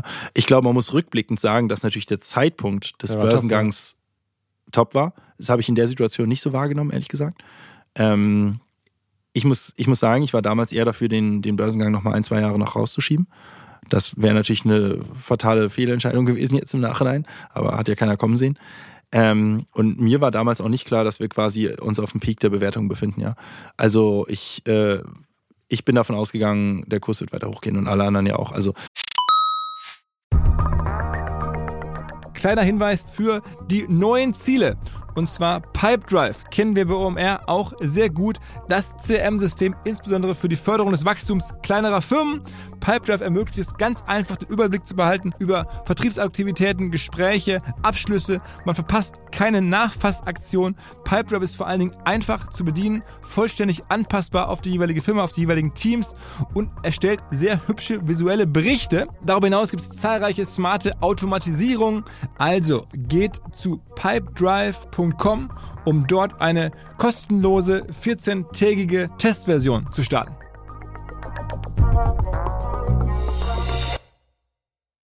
Zurück zum Podcast. Hat sich für dich, äh, mal, privater viel geändert, weil du hast ja auch persönlich dadurch, kann man ja nachgucken, auch relativ viel Vermögen verloren. Ne? Ich meine, wenn man sich das Ja. anguckt, du ja noch relevant Anteile, also ich glaube an die 3% oder sowas. Ja, und ja. äh, dann ist es ja schon auch viel Geld, zumindest auf Papier, auf einmal weg ist. Ne? Ja. Ähm, aber hat das für de- dein Leben was geändert? Nee. Also, äh, wie viel Geld ich auf dem Papier habe, das äh, hat mein Leben noch nie so großartig beeinflusst. äh, aber es hat mein Leben insofern verändert, dass ähm, ja, die, der Druck äh, ähm, schon aus meiner Sicht höher ist, wenn man halt public ist, ja. Und ähm, mich das schon belastet, äh, zu wissen, dass äh, Leute eben an uns geglaubt haben, an mich geglaubt haben, die Aktie gekauft haben und dann ähm, ja, jetzt zumindest auf dem Papier irgendwie Minus sind, ne? oder vielleicht auch reelle Minus, wenn sie die, wenn sie die Aktie dann verkauft haben. Das ist was, das belastet mich enorm. Ich war, ich habe vor About You ja auch nie mit, mit fremdem Kapital gearbeitet, weder mit Bankenkapital noch mit Investorenkapital. Es gab ganz kleine Ausnahmen, wo ich mal Investoren reingenommen habe, aber es war immer nur im ganz, ganz kleinen Maße, weil ich eigentlich weil ich immer wusste, boah, für mich, mich belastet das richtig, Geld von anderen anzunehmen, ja. Und was mich am meisten daran stört, ist, dass wir noch nicht mal das Geld der anderen angenommen haben. Das heißt, jetzt, wenn du jetzt eine Aktie von uns kaufst, das Geld fließt ja nicht an, an uns oder ans Unternehmen oder sowas, sondern du kaufst nur irgendwem anderen eben das Geld ab oder die Aktie ab, ja. Oder beim Börsengang war es natürlich anders, da ist ins Unternehmen geflossen, aber letztendlich zu wissen, Leute sind irgendwie im Minus durch, durch den Kauf der About You-Aktie, das äh, finde ich schon Du hast ja auch, ja. auch gesagt, dass du ge- generell überrascht warst, wie viel Öffentlichkeit so ein Börsengang mit sich bringt. Du hast ja damals auch ein bisschen Ja. natürlich Story machen müssen, Ja. Titel gemacht, damals eine Spiegel, haben wir darüber gesprochen und so. Ähm, jetzt hat sich die Zeit so ein bisschen verändert. Jetzt habe ich vor kurzem am Flughafen da so ein E-Commerce-Magazin liegen sehen, da stand dann irgendwie, also bezogen auf den E-Commerce, alles gerade schwierig und du warst auf Titel drauf. Ja. Also es hat sich schon so ein bisschen so die, die Welt gedreht und, und mein Gefühl ist, äh, hättest du weniger Öffentlichkeit gemacht im Nachhinein betrachtet? Auch das ist, die Frage stellt sich nicht so ganz, ähm, weil du, wenn du an die Börse gehst, immer, also du machst ja ein Public Listing, also das heißt, per se, du gehst an die Öffentlichkeit letztendlich. Du äh, kannst es gar nicht verhindern. Ich äh, war damals sogar, es war damals so und das ist auch bis heute so, dass ich, ich sag mal, 99 Prozent der Medienanfragen absage, ja. Also ich auch schon diverse TV-Anfragen bekommen und was weiß ich, wie viele Talkshows und Magazine und Interviewanfragen und Podcast-Anfragen und so weiter und ich sage also den Großteil eigentlich ab. Ähm, aber du kannst nicht äh, dich der Öffentlichkeit entziehen, wenn du an der Börse bist. Und das äh, liegt auch meinem Naturell nicht. Also ich will jetzt auch nicht jetzt mich hier so darstellen, als, als, als würde ich gezwungen worden, in die Öffentlichkeit zu gehen. Ich bin schon immer jemand gewesen, der in der Öffentlichkeit war oder auch die Öffentlichkeit in gewisser Weise gesucht hat, aber mir, mir, hat, mir hat immer die Nische ganz gut gefallen. Deswegen liebe ich unseren Podcast hier. Ähm, Nische. 100.000 Hörer. Nein, aber mit Nische meine ich so Ich Special ich- Interest ich- ich Hörer, weiß, ja. Äh, Eine Nische kann ja auch sehr, sehr groß werden, aber mich hat mich, ich, ich mochte immer Branche, ich mochte Special Interest, Wirtschaft und ich hatte immer keinen Bock auf so äh, Publikumspresse, Boulevard, People, Fernsehen. Wobei eigentlich ist doch eine ganz gute Vorbereitung, weil wenn deine, wenn deine Pläne noch intakt sind von vor ein paar Jahren, dann hast du ja nach wie vor das Ziel, eines Tages Hamburger Bürgermeister Ja. zu werden. Und das meinst du, das ist dann, glaube ich, Dann- die ganz große Waschmaschine. Dann bist du in einer ganz großen Waschmaschine, aber dann hast du sie auch ausgesucht. Ja, dann ist es, dann ist es Teil deines Geschäfts. So und für mich war mein Teil, Teil meines Geschäfts öffentlichkeitstechnisch war immer Wirtschaftsbereich oder Internet, äh, Digitalbranche. Ja, und äh, wenn du an die Börse gehst, bist du plötzlich äh, irgendwo auch in einer anderen Kategorie. Ja, du bist, das habe ich auch an meiner Person gemerkt. Du bist plötzlich irgendwie halt, ja, ich, ich, wenn, wenn ich mich vorstelle, ich, oder wenn man, ich war letzt beim Arzt für so einen Checkup und dann musst du ja deinen Beruf angeben, ja. Und äh, ich mir, ich, ich, ich, hab, ich tue mich immer noch schwer, Vorstand zu schreiben, ja, weil Vorstand eines börsennotierten Unternehmens klingt irgendwie nicht, da, so fühle ich mich nicht, aber so bist du halt dann, ne? Und ja, du bist dann eben eine Public Figure mit allen Vor- und Nachteilen und hat aber auch Vorteile, ja. Natürlich ist es auch cool, du kannst irgendwie Mitarbeiter über Aktien incentivieren, die liquide sind, du schaffst sehr viele Möglichkeiten, du kannst sehr viel einfacher Kapital aufnehmen. Das ist natürlich in der jetzigen Zeit irgendwie blöd, weil die Bewertung so auf dem Boden ist, aber theoretisch kannst du halt sehr, sehr schnell Kapital aufnehmen, wenn du das willst. Ne? Das ist privat deutlich komplizierter. Und diese Transparenz und diese, ich sag mal, Accountability, die hat auch sehr viele positive Aspekte und der Kapitalmarkt erzeugt einen Druck und dieser Druck, der ist auch durchaus positiv für die Performance. Ähm, also will, will sagen, es hat sehr, sehr viele positive Aspekte, aber ja, wie es so ist, wie, wie mit dem Erwachsenwerden halt auch, ne? So, es hat positive Aspekte, aber manchmal erinnert man sich so an seine unbeschwerte Kindheit zurück und, und denkt sich so, Mensch, das, das war echt schön damals, ja. Ähm, ist, wo wir jetzt gerade über das ganze Thema E-Commerce und sozusagen was, was so äh, rauf und runter gelaufen ist, äh, gesprochen haben. Wie ist denn das bei euch mit Homeoffice? Ist das bei euch ähm, auch wieder sozusagen hat sich auch wieder normalisiert? Ich meine, ich kriege jetzt gerade bei ganz vielen ähm, Firmen so das Gefühl, die, also Google hat das angesagt, äh, Amazon hat das vor, glaube ich, einem halben Jahr schon angesagt. Also das wird sehr stark wieder Richtung Präsenz so gedreht in, in verschiedensten Ja. Bereichen. Wie ist es bei euch? Ja, wir waren tatsächlich ein Early Mover, was Präsenzarbeit betrifft. Ähm, wir sind schon seit, ich weiß gar nicht seit wann, also seit langer Zeit schon so deut deutlich über ein Jahr, äh, haben wir den, die Regelung, dass du drei Tage die Woche im Büro sein musst. Wir haben auch die Tage vorgegeben, also Dienstag, Mittwoch, Donnerstag sind Bürota- Bürotage und Montag, Freitag ist halt remote. Das heißt, kannst auch ins Büro kommen, wenn du willst, aber macht fast keiner. Also Montag, Freitag sind vielleicht 10% der Leute im Büro und Dienstag, Mittwoch, Donnerstag sind alle Non-Engineers im Büro. Also im, IT-Bereich sind wir fully remote. Ähm, Geht doch, und glaube ich, gar nicht anders, ne? Geht gar nicht anders, ja. Das also das kriegst du die. Leute nicht und dann die sind ja auch teilweise Null arbeiten. Die, äh, Also Europa ein bis zweimal im Jahr machen wir ein Event hier in Hamburg, wo alle äh, kommen, ähm, über drei Tage, drei, vier Tage, verbunden mit der Co-Talks in der Regel, dass wir irgendwie noch mit unserer Konferenz verbinden und so. Aber äh, im Prinzip im, im, im Dev-Bereich hast du keine Chance, äh, Präsenz zu machen, macht auch keinen Sinn. Das ist eine andere Arbeit. Ähm, Im Non-Dev-Bereich, also im Non-IT-Bereich, da glaube ich an diesen hybriden Mix. Also wir haben dann noch so zweimal im Jahr jeweils zwei Wochen Remote Weeks oder letztes Jahr hatten wir mal einen Remote Monat im Januar, sodass du aufs Jahr gesehen ungefähr auf 50-50 kommst, also 50% Remote, 50% Präsenz. Und das, glaube ich, ist eigentlich das Beste, weil ich glaube, dass Remote-Arbeit sehr effizient ist. Ich glaube, die Leute sind produktiver im Homeoffice ähm, und die sind besser da drin, Tasks abzuarbeiten im Homeoffice. Ich glaube aber, dass Kreativität, ein Wir-Gefühl, informeller Austausch, all das schwierig zu organisieren ist in einem Pure Remote Setup. Und das, das aber auch mega, mega wichtig ist für eine Firma ab einer gewissen Größe. Ich glaube, wenn du klein bist, wenn du irgendwie so 10 Leute hast, 15 Leute und alles sind irgendwie Knowledge Worker, ja, dann kannst du auch ein Remote Setup durchziehen und kriegst diese ganzen Themen auch im Remote Setup hin. Ich glaube, wenn du eine Größe hast wie unsere, über 1000 Mitarbeitende, viele Absolventen, also viele Berufseinsteiger, die noch nie gearbeitet haben, ähm, sehr viele unterschiedliche Abteilungen. Ähm, insofern sehr viel informeller Austausch, der stattfinden muss, dass das sehr, sehr schwierig ist, im Voll-Remote-Setup herzustellen. Ähm, und genau das auch der Grund ist, warum viele große Unternehmen, ähm, bis hin zu Zoom habe ich letzt gelesen, ja. Ja, stimmt. ähm, Äh, wirklich also ist ja auch ist ja- echt, echt verrückt. Ne? Das ist auch die Firma, die es möglich macht, Genau. selber zurück ins Büro rollt. Ja, genau. In Teilen eben, ne? Also die fast alle machen ja ein Hybrid-Setup. Also es gibt ja kaum Firmen, die sagen 100% Präsenz. Genauso wenig wie es mittlerweile, also gibt es kaum Firmen, die 100% Maschinensucher remote essen. sind. Ja, 100% Präsenz, ja. Ja, genau. Ja, genau. Ja, ja, stimmt. Ja, ja, ja. Aber es ist eher die Ausnahme und es gibt auch immer noch irgendwie 100% Remote-Firmen, ist ab einer gewissen Größe auch eine Ausnahme. Ich sage mal deswegen ab einer gewissen Größe, weil ich glaube, unter 100 Mitarbeitenden ist das Game ganz anderes. Dann kannst du auch Remote machen. Aber ich glaube, ab einer gewissen Größe und Komplexität einer Firma, ich kenne kaum eine Firma, ab einer gewissen Größe und Komplexität, die auf Full Remote Setup ist. Und deswegen glaube ich, dass das Modell, was wir schon seit immer fahren, dass das jetzt eigentlich adaptiert wird von der Mehrheit der Firmen, nämlich zwei bis drei Tage Office-Präsenz. Und ich glaube, dass das, was wir machen, äh, zumindest wenn du einen Campus hast, ähm, äh, dass sich auch das durchsetzen wird, nämlich dass du die Tage vorgibst. Weil du damit im Prinzip sicherstellst, es gibt so ein paar Tage, sind alle da. Da irgendwie bei uns, ne, jeden Donnerstag wird, also wenn jemand Abschied feiern will, irgendwas immer Donnerstag, weil alle wissen, Dienstag, Mittwoch, Donnerstag ist jeder da. Und es ist, es bürgern sich so Routinen ein und so weiter. Und so wie das auch vor, vor Covid schon bei uns war, also wenn du dich krank fühlst, dann Aber glaubst machst du die natürlich. oder- Produktivität runtergeht? Also in, an den Tagen Montag, Freitag hast du das Nee, Gefühl? nee, Produktivität ist höher. Also wie gesagt, ich glaube, die, die Produktivität im Homeoffice ist höher. Also für, fürs Abarbeiten von Tasks. Und das dann legen sich die Leute halt die Tasks automatisch auf die Tage, wo sie im Ja. Homeoffice sind? Genau. Also ich glaube, wenn du halt still arbeiten willst, irgendwie To-Dos abarbeiten willst, dann ist das viel effizienter im Homeoffice.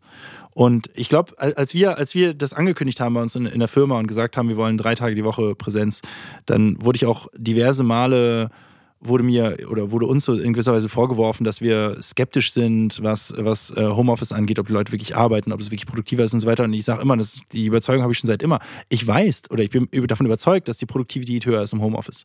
Aber dieses Thema Kreativität, informeller Austausch, ähm, äh, Unternehmenskultur, Wir-Gefühl, dass man sich was abguckt, das ist halt alles mega wichtig und das gehört eben auch für den Erfolg einer Firma dazu und deswegen glaube ich eben an diesen Mix. Stell dir mal vor, du hättest zu deinem Berufseinstieg äh, quasi nicht die Möglichkeit gehabt, dir die andere Leute anzugucken. Absolut, absolut, also das ist doch so absolut. wichtig, ja. Wie- so lernt man doch am Anfang auch. Wenn du mit 40 oder 50 mit irgendwie, weiß ich nicht was, 20 anderen Leuten zusammenarbeitest, dann kannst du das auch remote machen. Da brauchst du das alles nicht mehr. Da kriegst du das auch hin mit dem Austausch und so weiter und so fort. Ja, aber wenn du halt mit, mit einer jungen Crowd zusammenarbeitest, da ist das einfach wichtig, dass man sich gegenseitig sieht, dass man sich Sachen abgucken kann, dass man an einer Kaffeemaschine mal quatscht, dass man abends mal ein Bierchen trinkt, sich noch über Dinge unterhält und so weiter. Und das alles funktioniert halt eben im, Remote, im Fully Remote Setup nicht. Und deswegen glaube ich eben an dieses hybride Setup. Ich bin auch immer am überlegen, wie, wie ist bei euch? Wir sind, de facto ist es halt, gibt es keinerlei ja, starke Ansage. Ähm, ich ja, habe das so das Gefühl, den meisten Leuten ist schon klar, dass ich da auch ein Fan von bin, wenn man eine gewisse Präsenz hier hat. Ähm, aber es gibt jetzt ja, keine, ähm, keine Regelung ähm, nach Corona. Also die, die Pandemieregelungen gelten quasi weiterhin. Wir versuchen das Büro möglichst attraktiv zu machen. Ähm, dennoch frage ich mich halt immer, wenn ich das dann lese, ne, von Google oder von Amazon oder jetzt von euch oder, oder auch bei, bei Zoom vor kurzem mal rauskam, dachte ich mir, okay, puh, müssten wir nicht da auch irgendwie noch eine starke, stärkere Regelung haben, dass das auch für Leute noch klarer ist.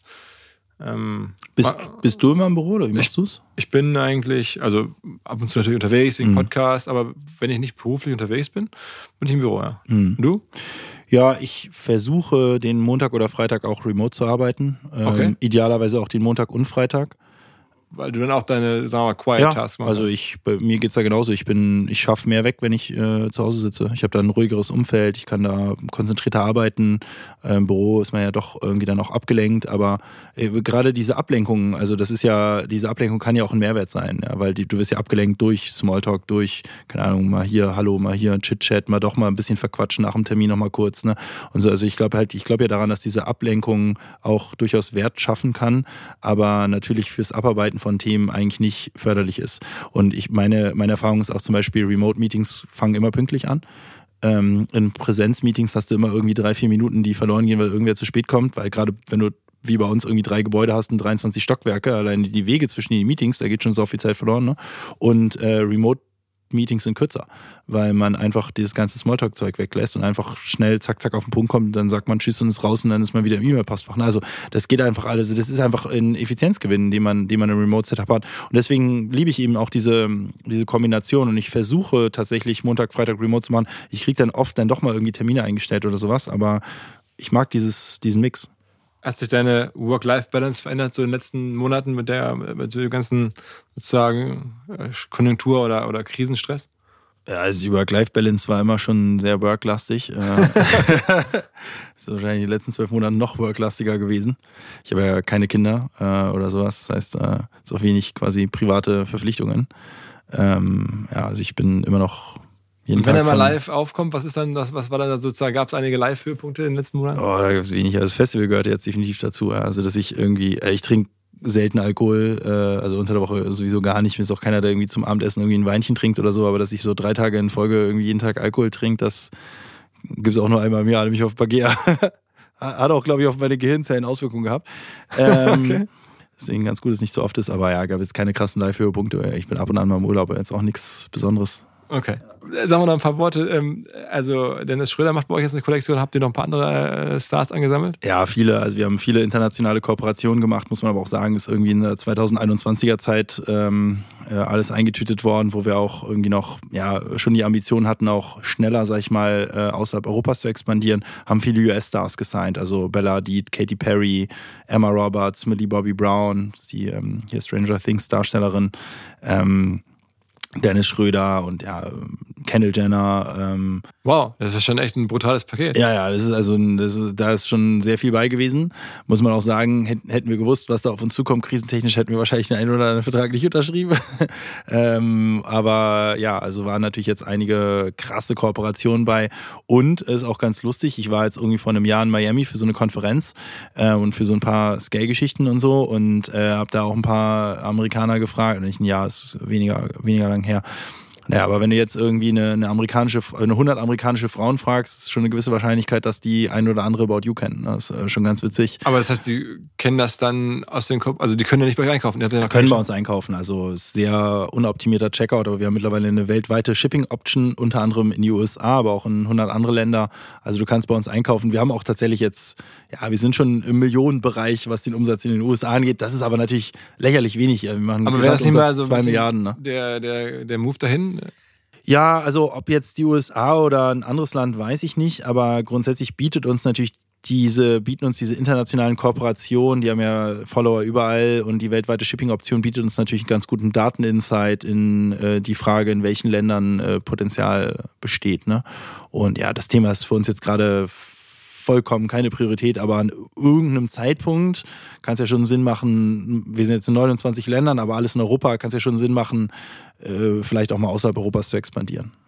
Okay, okay, okay. Also, äh, okay, wow, das wäre schon krass. Also ich meine, USA hinzuknacken, das wäre schon richtig krass.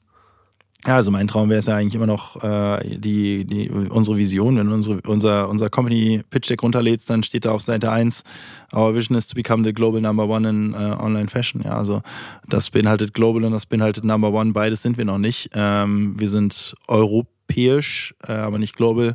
Und wir sind auch nicht die Nummer eins. Aber was hält denn vom amerikanischen, also in den USA gibt es natürlich jetzt Amazon, aber es gibt jetzt nicht den einen großen Modeplayer, oder? Mhm. Den gibt es nicht. Das ist genau das Ding. Also ist, ich glaube, der amerikanische Markt hat Potenzial. Ich glaube, das ist so ein Modell wie, also ein Multi-Brand Fashion Shop, das ist ja das, das, ist mal das Geschäftsmodell von Zalando und uns beispielsweise oder auch ASOS. Ähm, das gibt es in den USA faktisch mehr oder weniger nicht. Es gibt Revolve. Äh, aber Revolve ist kleiner als wir und Revolve ist komplett bootstrapped äh, hochgezogen worden, hochprofitabel. Also daran siehst du ja eigentlich auch, dass, äh, dass ein Markt besteht. Also Revolve ist ein bisschen höherpreisiger, aber ich sag mal leicht anders, aber an sich ist Revolve das amerikanische About You. Also wenn, wenn ich mit amerikanischen Investoren rede, sage ich immer, stell dir den Revolve vor, ein bisschen anderer Preispunkt. Aber es ist mehr oder weniger ähnlich, sehr Social Media lastig, sehr Influencer. Und, und so. Temu sind auch schon ziemlich groß da, ne? Sehr groß, ja. Also enorm erfolgreich. Also ich glaube, das Potenzial für eine Multi-Brand-Fashion-Plattform in den USA ist da, aber das gilt genauso auch in ganz vielen anderen Regionen. Also es ist nicht, es, eigentlich ist das ein, ein eher ein europäisches Modell. Ähm, und in den anderen Regionen hat es einfach kein Funding bekommen. Wir waren ja gerade bei den Kollegen Samwas. Ne? Ähm, ich glaube, dass der Grund, warum es so eine, äh, also warum, ich glaube, erstmal meine Hypothese ist, Europa ist im E-Commerce dem Rest der Welt voraus, außer Asien vielleicht, aber auf jeden Fall mal der westlichen Welt voraus. Und das ist auch die einzige Branche, in der wir besser sind als die Amerikaner. Und ich glaube, das haben wir unter anderem den Sammers zu verdanken, weil die in der Lage waren, E-Commerce-Modelle hier hocheffizient aufzubauen und vor allen Dingen sehr viel Kapital zu raisen, dann unter Beweis gestellt haben, dass es geht und dann im Prinzip den Weg für andere geebnet haben, unter anderem uns. Uns und About You gäbe es nicht, wenn Salano nicht so erfolgreich gewesen wäre. Und die Samwas im Prinzip den Weg dafür geebnet hätten. Also, ne, Shoutout hier zu Olli, ich finde, er hat sich seinen ich kenne ihn nicht, aber ich finde, er hat sich seinen, seinen Sport und seinen Maledivenurlaub sehr, sehr verdient. Weil den meine ich wirklich ernst, den, ähm, den Dienst, den die äh, der, der europäischen oder insbesondere der deutschen E-Commerce Branche geleistet haben, den, den kann man nicht hoch genug äh, ansehen. Aber es ist auch ganz interessant zu sehen, dass jetzt, wo jetzt E-Commerce in der Krise ist, quasi Rocket auch das Geschäftsmodell komplett sozusagen scheinbar zurückfährt und mehr oder weniger so ein Family Office ist mit ein paar Beteiligungen, aber ja. nicht mehr so viel macht. Also ein bisschen scheint jetzt auch dieser E-Commerce äh, Downcycle jetzt das quasi dazu zu führen, dass die ihre Aktivitäten eigentlich, äh, zumindest Rocket, äh, ja. einstellen. Ne? Ja. ja, gut, also ich meine, E-Commerce war vor Covid irgendwie was so mittelcool. Ne? In Covid hatten wir plötzlich so einen kleinen Coolness-Hype und jetzt ist natürlich E-Commerce so die letzte Branche, in die du gehen würdest, ne? als Investor. Aber deine Pläne sind noch intakt, also sozusagen, du sagst wirklich irgendwie 40, wie lange ist die 40 Pläne noch weg? Ich bin jetzt 34. Sechs Jahre. Sechs Jahre, dann, dann, kommt die, die Tarek Müller-Campaign vor Bürger. Ist ja schon, ist ja schon eigentlich in sechs Jahren, sind ja gar nicht mehr so viele Amtszeiten von Herrn Tschentscher. Ich glaube, in Hamburg sind fünf Jahre die Amtszeiten. Nein, ich will jetzt nicht mit will jetzt nicht mit 40 direkt kandidieren. Ne? Ich möchte erstmal ein halbes Jahr chillen oder so, ja. Äh, ein halbes Jahr, das ist ja auch, sagen wir mal, bodenständig. Ich, ich, ein halbes Jahr, ich, ich, drei Wochenenden. Ich hätte, naja, nee, nee, ich will wirklich ernsthaft längere Zeit ähm, relaxen, in Anführungsstrichen, ich werde bestimmt lesen und ein bisschen was tun, aber ich hätte Bock, eine äh, Weltumsegelung zu machen. Okay. Oh. Ja, ja, da habe ich richtig Lust drauf. Das kriegt man jetzt nicht unbedingt in drei Wochenenden hin. Ähm, und dann eigentlich dabei halt sehr viel zu lesen und mich dann eigentlich in das Thema reinzuarbeiten, wie du eine Stadt verbessern kannst. Ja, also mein Ziel und die, also ich habe jetzt auch eine NGO, die sich damit schon befasst, 105 Viertel heißt die. Und die NGO hat als Mission quasi äh, Hamburg zur Stadt mit der höchsten Lebensqualität der Welt zu machen. Und äh, diese NGO und auch äh, ich dann zukünftig will mir halt die Frage stellen, wie kannst du eine Stadt ja, lebenswert machen für die Menschen, die in der Stadt leben. Und das ist auch immer noch meine Idee, mich damit zu beschäftigen, dann, nachdem ich bei About You raus bin, was aber noch ein bisschen hin ist. Kannst du auch selber segeln oder du würdest dann schon auch jemanden haben, der dich segelt, ne? Also ich habe einen Sport, Sportbootführerschein und ich kann aber noch nicht so richtig segeln. Äh, aber ja, die Weltumsegelung würde ich nicht allein machen, das würd ich, da würde ich mir einen Kapitän holen. Also ich war bei einer ähm, Veranstaltung von, von SAP und da wurde natürlich auch von, über die SAP-Gründer gesprochen. Und da muss man sagen, dieser ähm, Hasso Plattner, der muss ja so ein Universalgenie sein. Also der hat ja nicht nur SAP mit aufgebaut und ist halt so dann ein Mega-Technologe.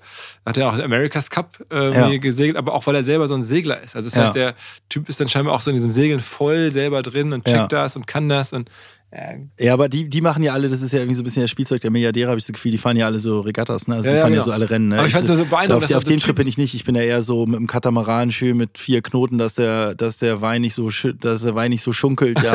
äh, schön mit vier Knoten, richtig lahmarschig sozusagen so vorwärts zu fahren, ja. Also die sind ja richtig kompetitiv unterwegs. aber die, äh. die können das einfach, weil ich meine, das ist ja auch, du musst ja erstmal diese ganze Nautik und den ganzen Kram halt können. ja, die, die kaufen sich ja teilweise, die sind ja so verrückt, die kaufen sich ja teilweise Werften und so einen Scheiß, ne, um quasi die, die Ja, aber, aber verrücktesten haben dann da selber auch zu noch. Sozusagen diese technologische Skill, da, sich da selber zu beschäftigen und haben dann, also ich bin ja eher so ein inhaltlicher Typ, also so Content, sag ich mal, und nicht so Ingenieurswissenschaften. Ja. Und wenn ich dann so auf so Boote drauf gucke, oder so Nautik, und es ist ja schon auch sehr ingenieursmäßig, so Ja. wie das funktioniert und so, und dann denke ich mir, okay, der konnte dann halt sowas und der konnte dann halt auch so ein SAP bauen und was Also- kann ich ja Podcast machen? ja, Philipp, du hast auch Qualitäten. ja, äh, was ein Du kannst mehr Klimmzüge als Hasso Plattner. Also vor allen Dingen als Hasselblatt heute. Guck mal, wir tun uns zusammen. Du machst Klimmzüge, ich hau mit dem Boxen, mit dem Boxhandschuh um, ja, aber er, er outsegelt uns. Ja, ja. Naja. Aber schon, also so, du brauchst halt diese larger than life Person und ich meine, das ist ja so jemand, so ein, so ein, so ein larger than life Ingenieur, larger than life äh, Unternehmer ähm, wie den. Und ähm, halt auch mit den globalen Ambitionen, dass der auch Amerika geknackt hat äh, mit SAP. Also ich war, wie gesagt, kürzlich ähm, dann nochmal mit auch dem Christian Klein ähm, im Gespräch und äh, SAP ist einfach underrated, wie krass beeindruckend das ist, dass so ein deutscher oder deutsche Typen das Ding hingestellt haben. USA, haben wir gerade drüber gesprochen, erschlossen haben und dann halt so, so, also ein, so ein Larger-than-Life-Ding gebaut haben, aber relativ nach wie vor quiet sind. Hat auch einen Fußballverein in die erste Liga gebracht Ja. und so. Aber es ist einfach, manchmal muss man sich vor Augen führen, was, vielleicht wäre es für dich schon möglich. Also wenn du jetzt wirklich Bürgermeister wirst, ist natürlich, aber wenn jetzt Ja, USA knackt, wäre noch mehr möglich. Ja, du, äh, ich, ich finde, ich höre mir ja äh, deine Podcasts sehr, sehr, sehr regelmäßig an. Ich finde es immer geil, wenn du so Unternehmerpersönlichkeiten hast, ähm, die, die so, die so Lebensprojekte vorantreiben. Ne? Und ich habe das Gefühl, dass es schon eher so eine aussterbende Gattung ist. Ne? Und also du bist ja einer davon, dir gehört die Firma hier. Ähm, und immer wenn wir uns unterhalten, frage ich dich auch so, warum machst du, warum, wie lange willst du jetzt noch alles geben hier, diesen Schmerz, ja? Und du bist ja auch immer so, dass du sagst, das ist doch das Geilste, was ich machen kann, ja? Und siehst es halt eben sehr, sehr langfristig und wie so ein Familienunternehmer, kann man in gewisser Weise sagen, aber im Digitalbereich. Ne? Und ich glaube, diese Unternehmergattung, die ist so ein bisschen am Aussterben. Ja? Und ich gehöre ja auch dazu. Ich sage ja auch immer, ich will nicht für immer bei About You bleiben, ist eigentlich schade. Aber so ein Hasso Plattner, der SAP als sein Lebenswerk irgendwie hochzieht oder auch, ich weiß nicht, so, so, so ein Trigema oder so. Dommermut, das letzte war Dommermut. Der hat mir erzählt, dass er jetzt wirklich dieses neue Netz bauen will. Also Ja, wie geil ist das denn? Ne? Und ich, genau, mit Dommermut zum Beispiel, ich kenne ein paar Leute, die da arbeiten. Der ist ja immer noch ultra aktiv, der ist ja mega am Start. Die Podcast, sofern er überhaupt raus, habe ich noch nicht gehört. Aber ähm, ich finde es ich find's geil, solche Unternehmer zu sehen und diese Ambition und diese, diese, also wir haben auch eine langfristige Perspektive, aber sich selbst auch in dieser langfristigen Perspektive im Unternehmen voranzutreiben, das ist einfach geil. Ne? Und ich glaube, nur so kannst du wirklich auch so ein Weltunternehmen auch aufbauen. Ähm, aber ich habe ich hab diese Ambition halt leider einfach beruflich nicht so. Ich finde es schade. Ich finde es geil, dass du das hast. Ne? Ich liebe das. Also ich es gibt Tomorrowland wenige. gründen an und denke mir, scheiße, Tomorrowland, das kann man so gut internationalisieren. Ähm, da kann man OMR-Festival nicht so einfach. Plus ist natürlich auch ein heftiges Ja, aber du machst ja mittlerweile auch mehr als äh, das. Fe Übrigens nochmal Shoutout ans Festival. Ich fand's überragend wieder. Aber du machst ja mittlerweile auch mehr als das Festival. Ne? Das ist ja, du baust ja hier schon dein OMR-Imperium auf. National. Ne? ja, aber das. Aber ich bin jetzt zumindest äh, mal in den USA unterwegs. Ich habe meinen mein Top-Termin in New York, ähm, CEO Rock Nation, kriegt man jetzt immer mal Termine. Da habe ich mal so Rock Nation, dieses. Äh, Krass. Ja, ja, ja. Ja, also so national ja auch nicht mehr, wenn man sich so deine Gäste anguckt und ich bin, also was du hier in den letzten Jahren äh, an Fortschritten gemacht hast, da, wenn man das jetzt sozusagen auf 10, 20 Jahre extrapoliert, dann kann man da glaube ich viel erwarten. Ja. Und das ist einfach geil, finde ich, dass es so Leute wie dich gibt. Ähm, und der Haseplattner gehört ja auch dazu, dann die, die, die in einer Kategorie. Wir müssen- wir müssen Na, jetzt Schluss machen, sonst werde ich rot. Die, die, die, die aber einfach denen das Unternehmen gehört oder die zumindest, ihm gehört das Unternehmen ja nicht, aber ihm gehört es gefühlt. Er hat, glaube ich, sehr viel Ownership für dieses Unternehmen und die einfach sagen, hey, ich habe überhaupt keine Pläne hier auszusteigen. Ich mache das eigentlich, solange ich das irgendwie hinbekomme. Ja.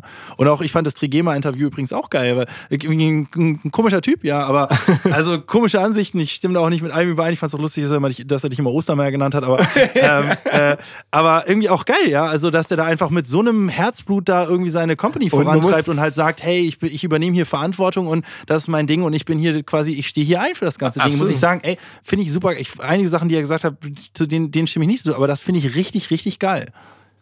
Also, ähm, stimmt. Ich fand den, äh, war auch, äh, also ehrlicherweise auch noch beeindruckt. Der hat dann im Nachgang sich ein Ticket gekauft fürs Festival. Also die meisten Leute hätten jetzt gesagt, Mensch, äh, Mensch Philipp, hier was jetzt bei uns, hat mir noch zum Mittagessen eingeladen. Der hätte allen Grund gehabt zu sagen, ich würde zu deinem Festival gerne mal kommen und, und kannst mir mal ein Ticket schicken. Ähm, hat er nicht gemacht, sondern hat sich, das haben dann meine Kollegen erzählt, guck mal, hier hat sich irgendwie ein Ticket gekauft und ich so, okay. Ähm, also fand ich äh, tatsächlich auch, auch ganz cool. Wobei natürlich seine, also wenn man jetzt über den Grupp-Podcast ist schon ein bisschen länger her, aber nochmal als Recap ähm, erstaunlich.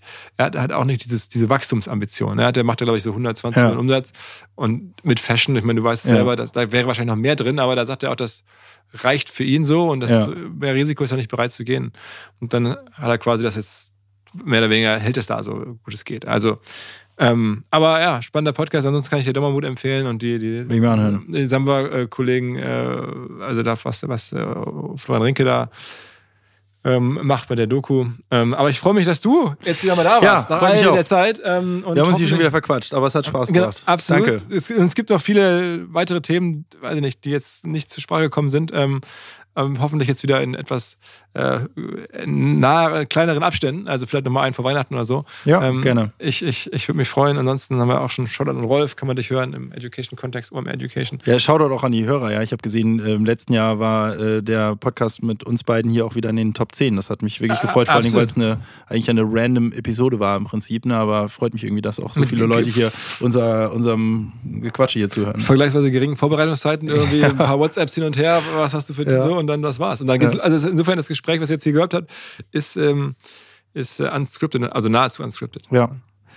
Vielen cool. Dank. Danke. Alles klar. Ciao, ciao. Ciao. Neuer Partner bei uns und zwar Lexware. Eine Firma, eine Marke, die ich schon lange kenne und die dafür bekannt ist, dass sie in vermeintlich recht langweiligen Nischen wirklich die Top-Angebote macht. Zum Beispiel Software oder Weiterbildung rund um Fragen der Warenwirtschaft, rund um Buchhaltung, rund um private Finanzen, rund um Steuererklärung, Software und Informationen für Vereine. Dinge, die man einfach braucht, um unternehmerisch voranzukommen, insbesondere im Bereich kleinere und mittlere Firmen. Dafür steht Lexware und bietet halt sowohl Software als auch Weiterbildungsangebote. Hat mittlerweile auch einen sehr interessanten Podcast, der heißt Flopcast und es geht um Erfolgsgeschichten, aber auch um Lerngeschichten von Unternehmerinnen und Unternehmern. Es gibt einen TikTok-Kanal selbstständig.machen, auch von Lexware. Es gibt ein Magazin und, und, und. Wichtig ist, wenn ihr euch von Bürokratie befreien möchtet, wenn ihr Unterstützungsangebote im Businessbereich sucht, dann denkt an lexware.de. L-E-X-Ware, ein Wort, lexware.de.